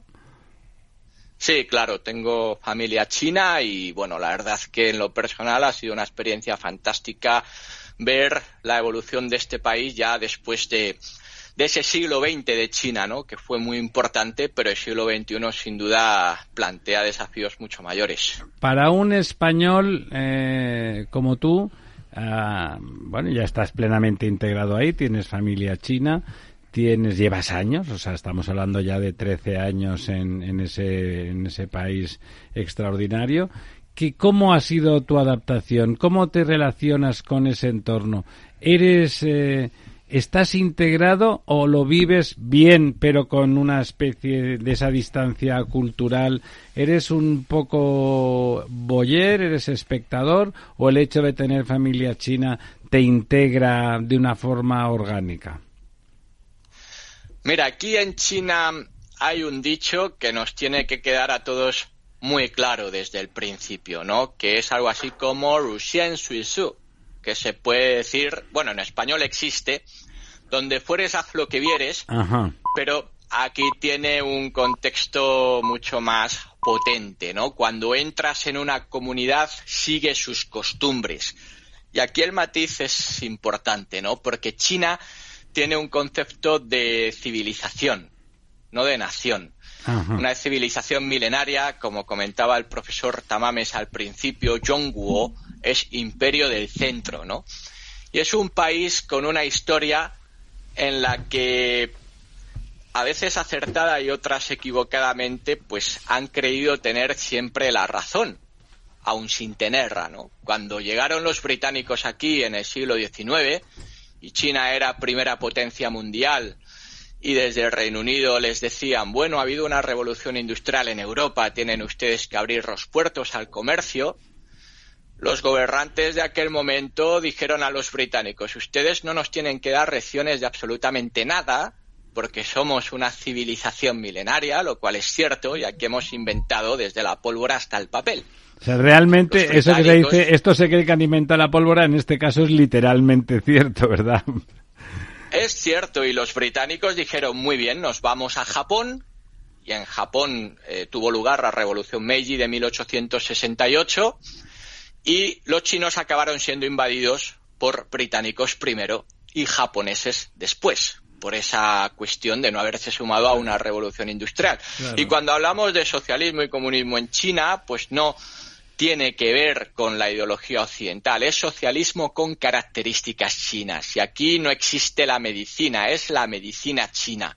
Y si la Organización Mundial de la Salud eventualmente dice que hay que llevar a cabo una estrategia concreta para mm, combatir la pandemia, pues los chinos salen con el COVID cero, el único país que intenta aplicar esto, ¿no? Oye, Alberto, perdona, perdona porque es difícil integrarse porque al final es, las cosas se deciden siempre desde arriba en relaciones verticales confucianas y lo único que queda es obedecer. Yo te quería preguntar por último y me gustaría que esto lo estuviera oyendo Alicia, mi hija, que ha dedicado tanto esfuerzo al mandarín, ¿no? ¿Se puede estar integrado en China sin hablar con cierta fluidez el mandarín? imposible de ninguna manera y aún hablándolo, como decía, pues al final eres un extranjero, en este país, efectivamente, uno está de invitado en este país. Si es cierto que si uno tiene algo que aportar a este país es bienvenido, si uno no tiene absolutamente nada que aportar y además no se integra, pues su futuro es imposible. Es mucho más negro que amarillo. Alberto, mm. ha sido un placer. Una, una, una, cosa muy breve para acabar. El tema ucraniano. ¿Cómo vive el chino de la calle en la guerra de invasión de Rusia en Ucrania? A pie de calle con muchísima indiferencia porque es un asunto que queda muy lejos. Es como se viviría una guerra en Filipinas o en el mar meridional dentro de Europa o Estados Unidos, ¿no? Se viviría de manera totalmente distinta por la distancia. Si es cierto que se vigila de cerca lo que está haciendo el gobierno, ¿no? Porque una vez que el gobierno chino declara una amistad sin límites con Rusia antes de los Juegos Olímpicos de invierno aquí el 4 de febrero, pues cuando Rusia invade Ucrania y además no consigue hacerse con el control de Kiev y queda empantanado en la guerra, que esto es lo que reprochan fundamentalmente los chinos a Moscú. Le reprochan no haber sabido ganar, no, no, no, no la invasión propiamente, ¿no? Eso es, eso es. Y que además han generado problemas en Europa, que es su primer mercado de exportación y con las cosas de comer no se juega, y en Taiwán, porque evidentemente se hizo el marco de democracias liberales versus tiranías irredentas, donde estaban China y Rusia en el mismo paquete y Taiwán Claro. muy hábilmente, pues se posicionó del lado de Ucrania y proyectó el conflicto de Ucrania en la isla, ¿no? Y ya hemos visto todos los problemas ha habido en los últimos meses. Muy bien visto. Alberto, pues ha sido un placer muy grande y con tu permiso, cada vez que haya alguna cosita, que es constantemente, pues, dicho sea de paso, en China, vamos, hasta que nos digas que no, a abusar de, de, tu, de tu confianza, porque no es fácil, eh, hay más personas que conocen bien eh, China, pero alguien que está ahí viviendo durante tanto tiempo y además justamente con una ocupación tan interesante como la tuya de investigación política y económica eh, es un testimonio, vamos, un testimonio fundamental. Muchísimas gracias, Alberto. Muchas gracias, Alberto. y El un abrazo. placer ha Gracias, sido Alberto. mío. Muchísimas gracias y, y un saludo desde Beijing a toda la mesa de trabajo. Gracias.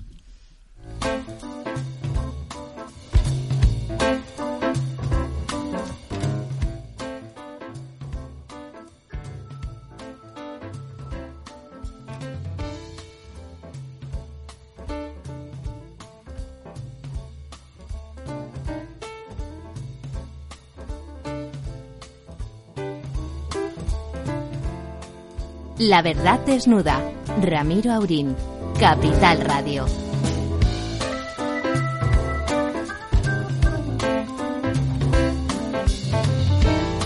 Bueno, pues después de esta, de esta muy interesante mm, sesión sobre, sobre China, y bueno, y por supuesto después de la, de la primera emocionante sesión con José María García, personaje sin duda extraordinario y, y carismático y representante de toda una época, pues vamos con nuestro, nuestro quid pro quo. Y recordar, queridos Almudena y Ramón, que estamos en antena.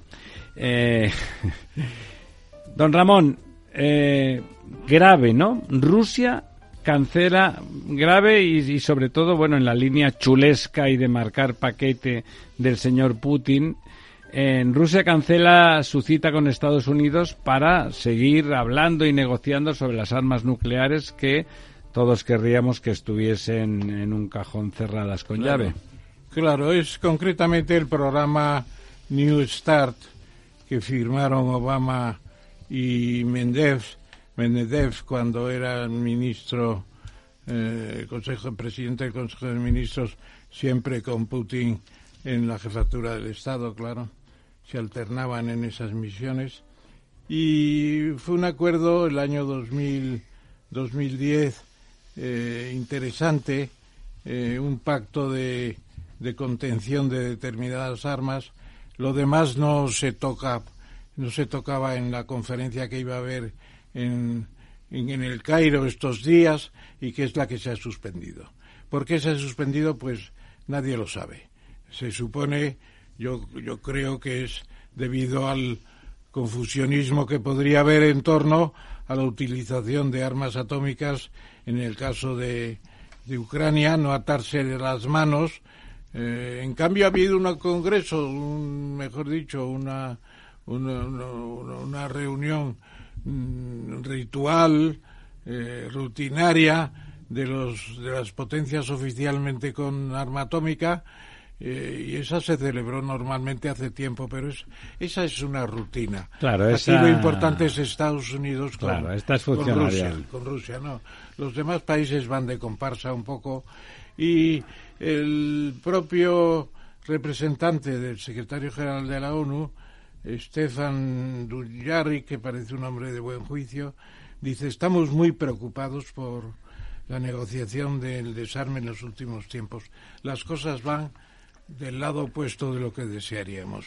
Es la el único comentario, y no es gran cosa, par- la verdad, pues que, que las cosas no, mandan, no, no andan bien, como es lógico, porque el factor Ucrania es decisivo. Mientras no se aclare allí la situación, se paralizará la negociación bilateral Estados Unidos eh, Moscú. ¿Tú, Almudena, tienes miedo de que caigan bombas atómicas en algún lugar del mundo? A ver, eh, dicen no pasará, no pasará, no pasará, pero yo sí, yo tengo miedo, por supuesto que tengo miedo. Yo creo que es, esta, este conflicto, pues tiene que, que, finalizar de alguna manera esta, esta guerra. No, es interesante, eh, Ramón, tú que estabas ahí en el Partido Comunista, aunque ya sabemos que no eras comunista, pero que estabas cerca. Eh, un tipo como Brezhnev, que era el dictador de, de la Unión Soviética, era mucho más sensato. La idea de las bombas atómicas le parecía espantosa y, digamos, realmente era mutuamente disuasivo porque era como, bueno, tenía más conciencia de que él no era el que mandaba, era el que gobernaba, era el que representaba un determinado equipo, ¿no? De gente y en cambio con Putin parece que le puede dar por apretar un botón en cualquier bueno, bueno, momento. En principio se puede decir que Brezhnev fue un burócrata.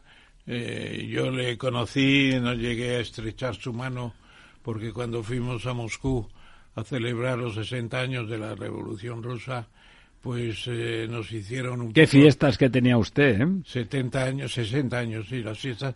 Sí, daban un caviar de segunda, lo que pasa no era muy bueno, por cierto. En cambio fui luego con un colega español a uno de los restaurantes del partido y el caviar era muy bueno. Entonces lo que quería decir es que Brezhnev era un burócrata, pero el, el Politburo siempre es eh, tremendamente agresivo en cierto modo y no me acuerdo bien si es Brezhnev el que decide la invasión de Afganistán, pero aquello fue terrible. Decidir invadir Afganistán rompió un equilibrio que había entre la URSS y Estados Unidos muy bueno, muy bueno. Pero en realidad intentaba contener el islamismo, ¿no? Sí, bueno, pero eso era una monserga. Yo creo que el espíritu expansivo de los zares que querían llegar al, al mar de Arabia en, en la India eh, para sus historias. Ahora en Rusia lo querían también para meter petróleo, meter gas, meter mercancías, toda clase de productos y salieron muy mal, como los ingleses cuando también quisieron cargarse a Afganistán en el siglo XIX y no pudieron tampoco.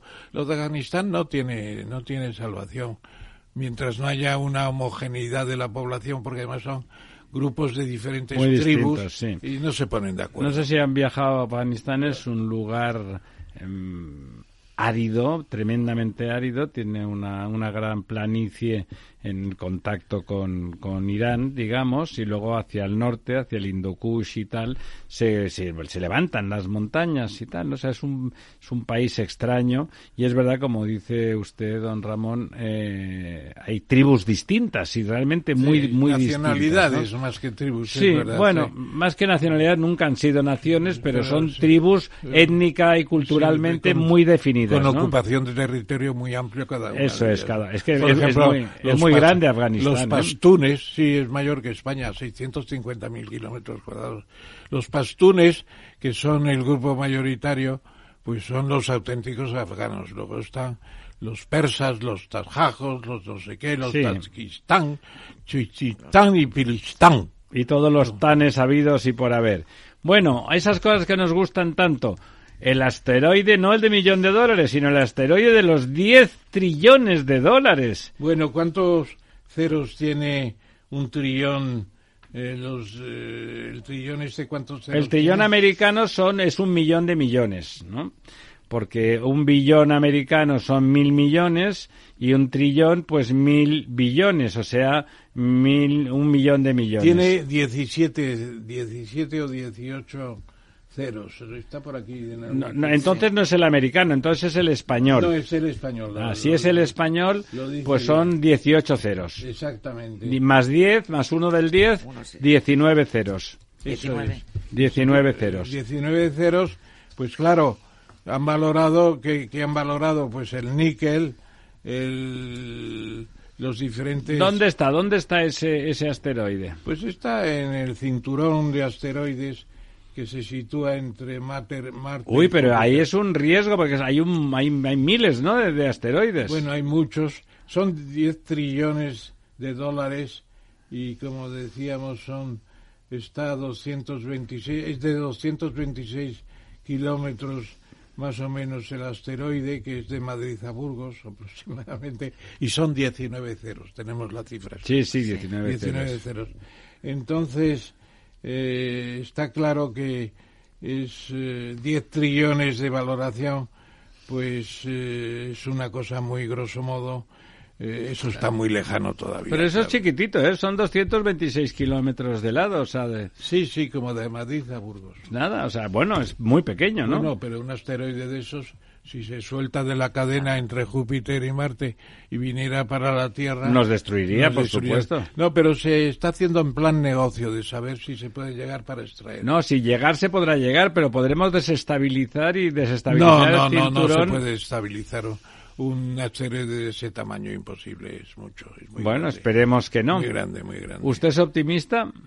Sí, no, no optimista ni pesimista. Nadie dice que haya peligro con ese asteroide. Bueno, ahí ha visto muchas de esas películas donde Sí, las compañías van a asteroides y a el día de planetas raros. independencia, el día de la independencia es una tontería hablando científicamente, es una bobada. No, pero el Día de la Independencia es con marcianitos. Pero es una bobada. No, pero ahí había otras películas de compañías que Hombre, iban a sí, explorar claro, y a sí. explotar. Sí, pero esta no ofrece peligros especiales. Será un cálculo para ver una misión para ver qué cantidad de minerales hay, porque algunos de ellos Podrían son- ser importantes, Son, ¿no? son interesantes, evidentemente, claro.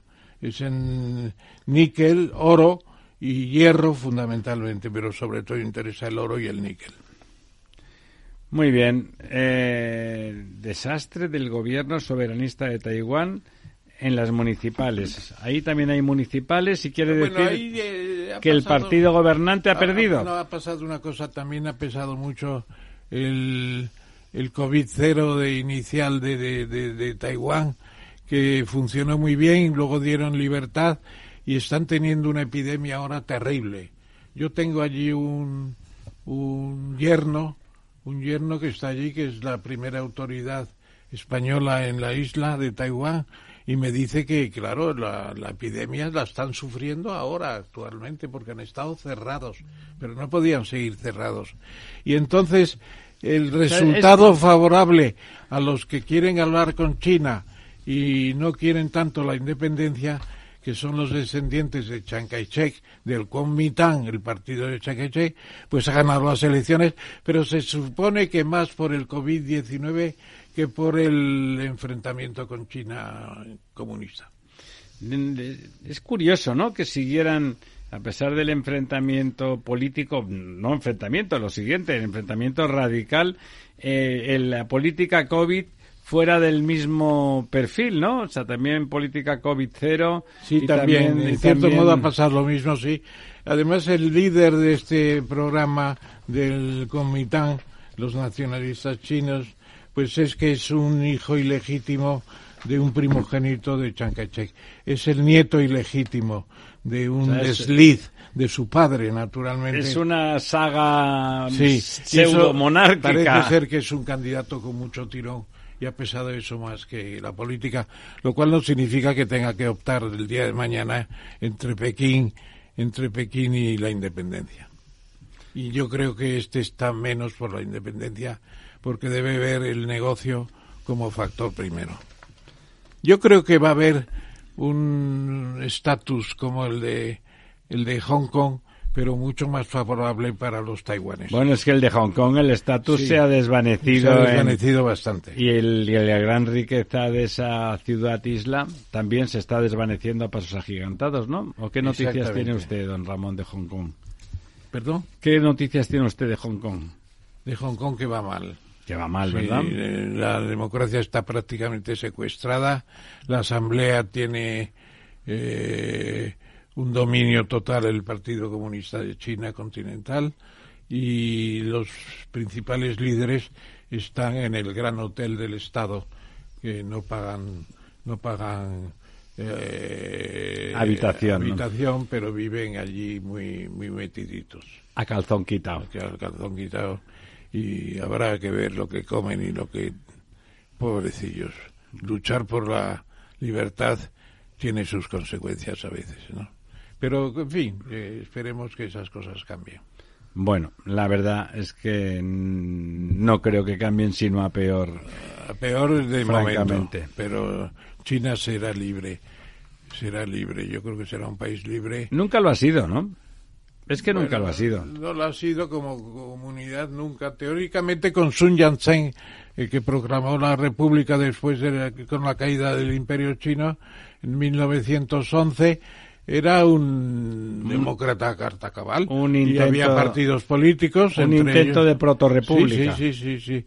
Sun Yat-sen por eso es muy querido por los chinos en general. Tiene un gran mausoleo en Nankín, en el en, el- en una montaña que hay que subir andando. Un día de calor yo lo subí y aquello era muy largo, muy largo. Hay que tener mucha afición a la historia china para ir allí en verano. Ha sido interesante, me parece, de las cosas que ha dicho Alberto, que siguen siendo tan nacionalistas, ¿no? Hasta Sí, los mucho. jóvenes que protestan Mucho. son muy nacionalistas, ¿no? Ellos se creen una parte especial de la humanidad. Incluso decían que era un- una especie diferente y que el homo de Pekín, el hombre de Pekín que contribuyó, sí. que contribuyó a descubrir eh, Tallar de Chardin, el jesuita formidable, pues que era el origen de una especie distinta. Está demostrado que no es así. Por supuesto. Todas estas cosas de, de ser una especie distinta me recuerdan a algunos del noreste de, claro, nos de cargamos España. a los neandertales. El RH. ¿no? Eran Sí. los neandertales y... Y la- le el, pasó lo que el pasó. RH ya se sabe, Colón, la Virgen de Lourdes, eh, y vamos, prácticamente hasta los futbolistas brasileños nacieron todos en los alrededores de Manresa.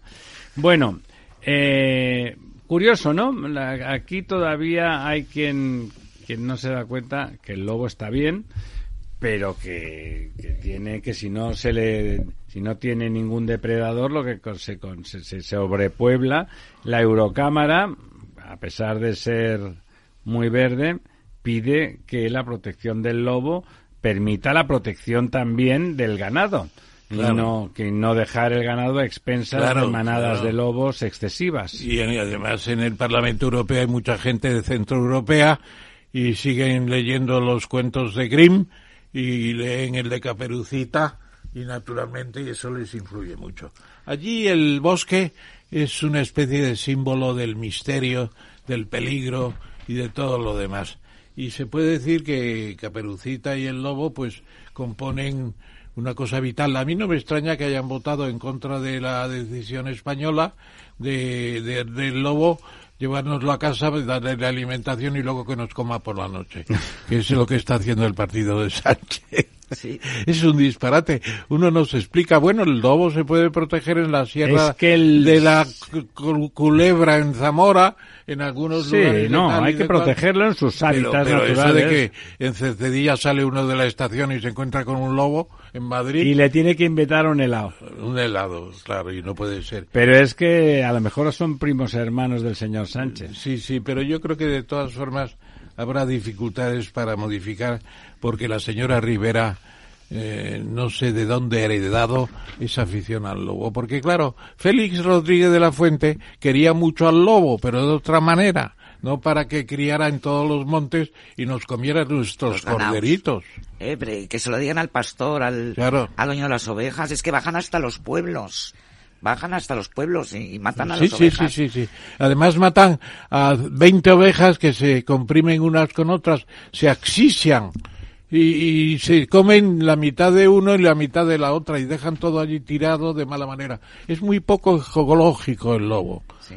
Muy poco ecológico. Bueno, oye, ya el zorro, ¿no? ustedes no sé si han vivido alguna vez en el campo, pero yo tenía un, un corral, un corralín eh, muy mono con especies de gallinas y de gallos especiales y pa- patos y tal, y entró un zorro y mató todo y se llevó un solo pato y mató a veintipico animales, o sea, el- son... El zorro al final es el hermano menor solamente. ¿no? Claro, son, son, quiero decir que los animales pues van a, a lo suyo, ¿no? Sin acritud, pero por consiguiente lo que no hay que protegerlos y tal, pero no hay que ser cursis. Los animales tienen una dinámica y uno tiene que ponerle puertas al asunto. Muy bien, eh, está bien que Europa se preocupe de esas cosas porque la ganadería comunitaria pasaría por ahí. Tú dudas que hagan caso, dices, porque a ver, en, No, en teoría mm, es una resolución de No, me alegro, digo, no, no, digo que me alegro que lo pongan en, en principio. bueno, Deberían, En principio, yo creo que la tendencia, porque además económicamente es un perjuicio, no es un prejuicio contra el lobo, es un perjuicio que se causa a las a la A la cabaña ganadera de este país, ¿no? Y entonces, bueno, pues hay que tener hay que ponerle límites. Y es segundo día que no tenemos buena noticia. No, no tenemos buena noticia porque las cosas no están muy allá. El ataque que ha habido a las criptomonedas se ha comentado poco. Es una estafa total. Y Pero no ha habido un es- ataque a las criptomonedas, sino simplemente que como es una pirámide se ha caído, ¿no? Bueno, el ataque es sencillamente pues que venden las tenencias de criptomonedas, baja la cotización, desaparecen las Las el- empresas, el mercado, el CTX este que era el mercado de criptomonedas. ayer otro, ayer otra. Y en España el uno de los principales encantadores de serpientes de las criptomonedas, Javier Bosca, pues se ha tirado de un quinto piso después de salir de la cárcel, porque estaba en la cárcel, le soltaron, tendría que haberlo celebrado y va y se suicida. Estaba peor que en la cárcel, por lo visto, porque debía, de- ha dejado un pasivo de 800 millones de euros. Qué barbaridad, pues con, con un tres- pasivo así como se suicida. Tres, tres mil clientes. Debiendo tanto dinero es, es una situación envidiable, ¿no? No, no, no, no. Él tiene su, su pasivo y el activo que compensara al pasivo en el balance se ha diluido, porque en un lado estaban los euros y en el otro lado los, los criptos. Y los criptos de momento no los quiere nadie, se pone en valor cero contra el pasivo de 800, claro. Una cosa tremenda. El activo desaparece en el balance. ¿Usted tenía criptos? eh, No, no, no tenía criptos. No, no lo vi claro, no lo vi claro. Bueno, pues es que lo de las criptos, la- lo que era, le hicieron dinero unos cuantos al principio, ¿no? Que compraron, vendieron, incluso algunos hicieron mucho dinero. Y ahora, eso es como, como, como ¿quién era? Era JP Morgan, era el que cuando JP decía- Morgan era, tenía un banco. él. Sí, con aquel que cuando en el ascensor vio que su el ascensorista... Así es, no. Dice, ¿qué va a pasar, JP Morgan? ¿Qué va a pasar? Dice, los mercados fluctuarán. No, y- Dice, yo compro cuando mi mayordomo empieza a vender, yo compro. Y cuando, y lo que sube, baja, es la filosofía, y lo que baja, sube. Y él decía que cuando veía que el ascensorista estaba jugando en bolsa, tenía que vendérselo todo, ¿no? Sí, bueno, y lo que hizo realmente fue el creador del sistema de la Reserva Federal en los tiempos del presidente Wilson, de quien era un gran amigo, y le dijo tenemos que hacer un banco, porque la gente no sabe que el Banco Central de los Estados Unidos es privado. Son la composición de 12 bancos regionales, el de San Francisco, el de, el de Boston, el de Nueva York, y cada uno de ellos es un, es un conglomerado de los bancos del Estado, de los estados que están ahí.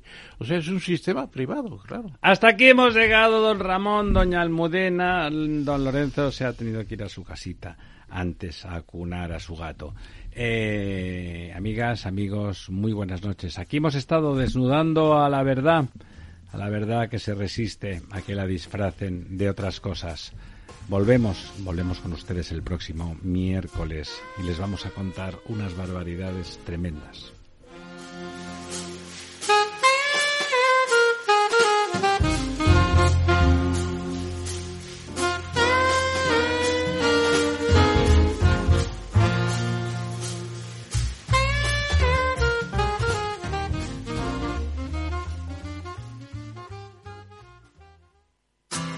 Si te gusta el pádel, en Capital Radio tenemos tu espacio. Todos los martes, a partir de las diez y media de la noche, saltamos a la pista para contarte la actualidad del World Padel Tour, los torneos amateur, las novedades de las marcas y toda la actualidad relacionada con el segundo deporte más practicado de España. Esto es Padel, los martes a las diez y media de la noche en Capital Radio.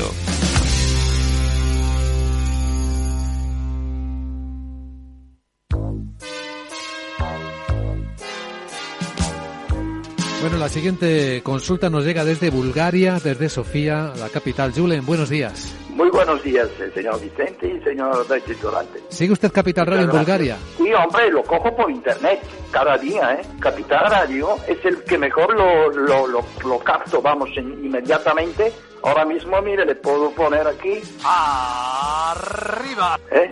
Y vuelta al mundo va a empezar. Capital Radio traspasa fronteras. Capital Radio sí es lo mejor, ¿eh?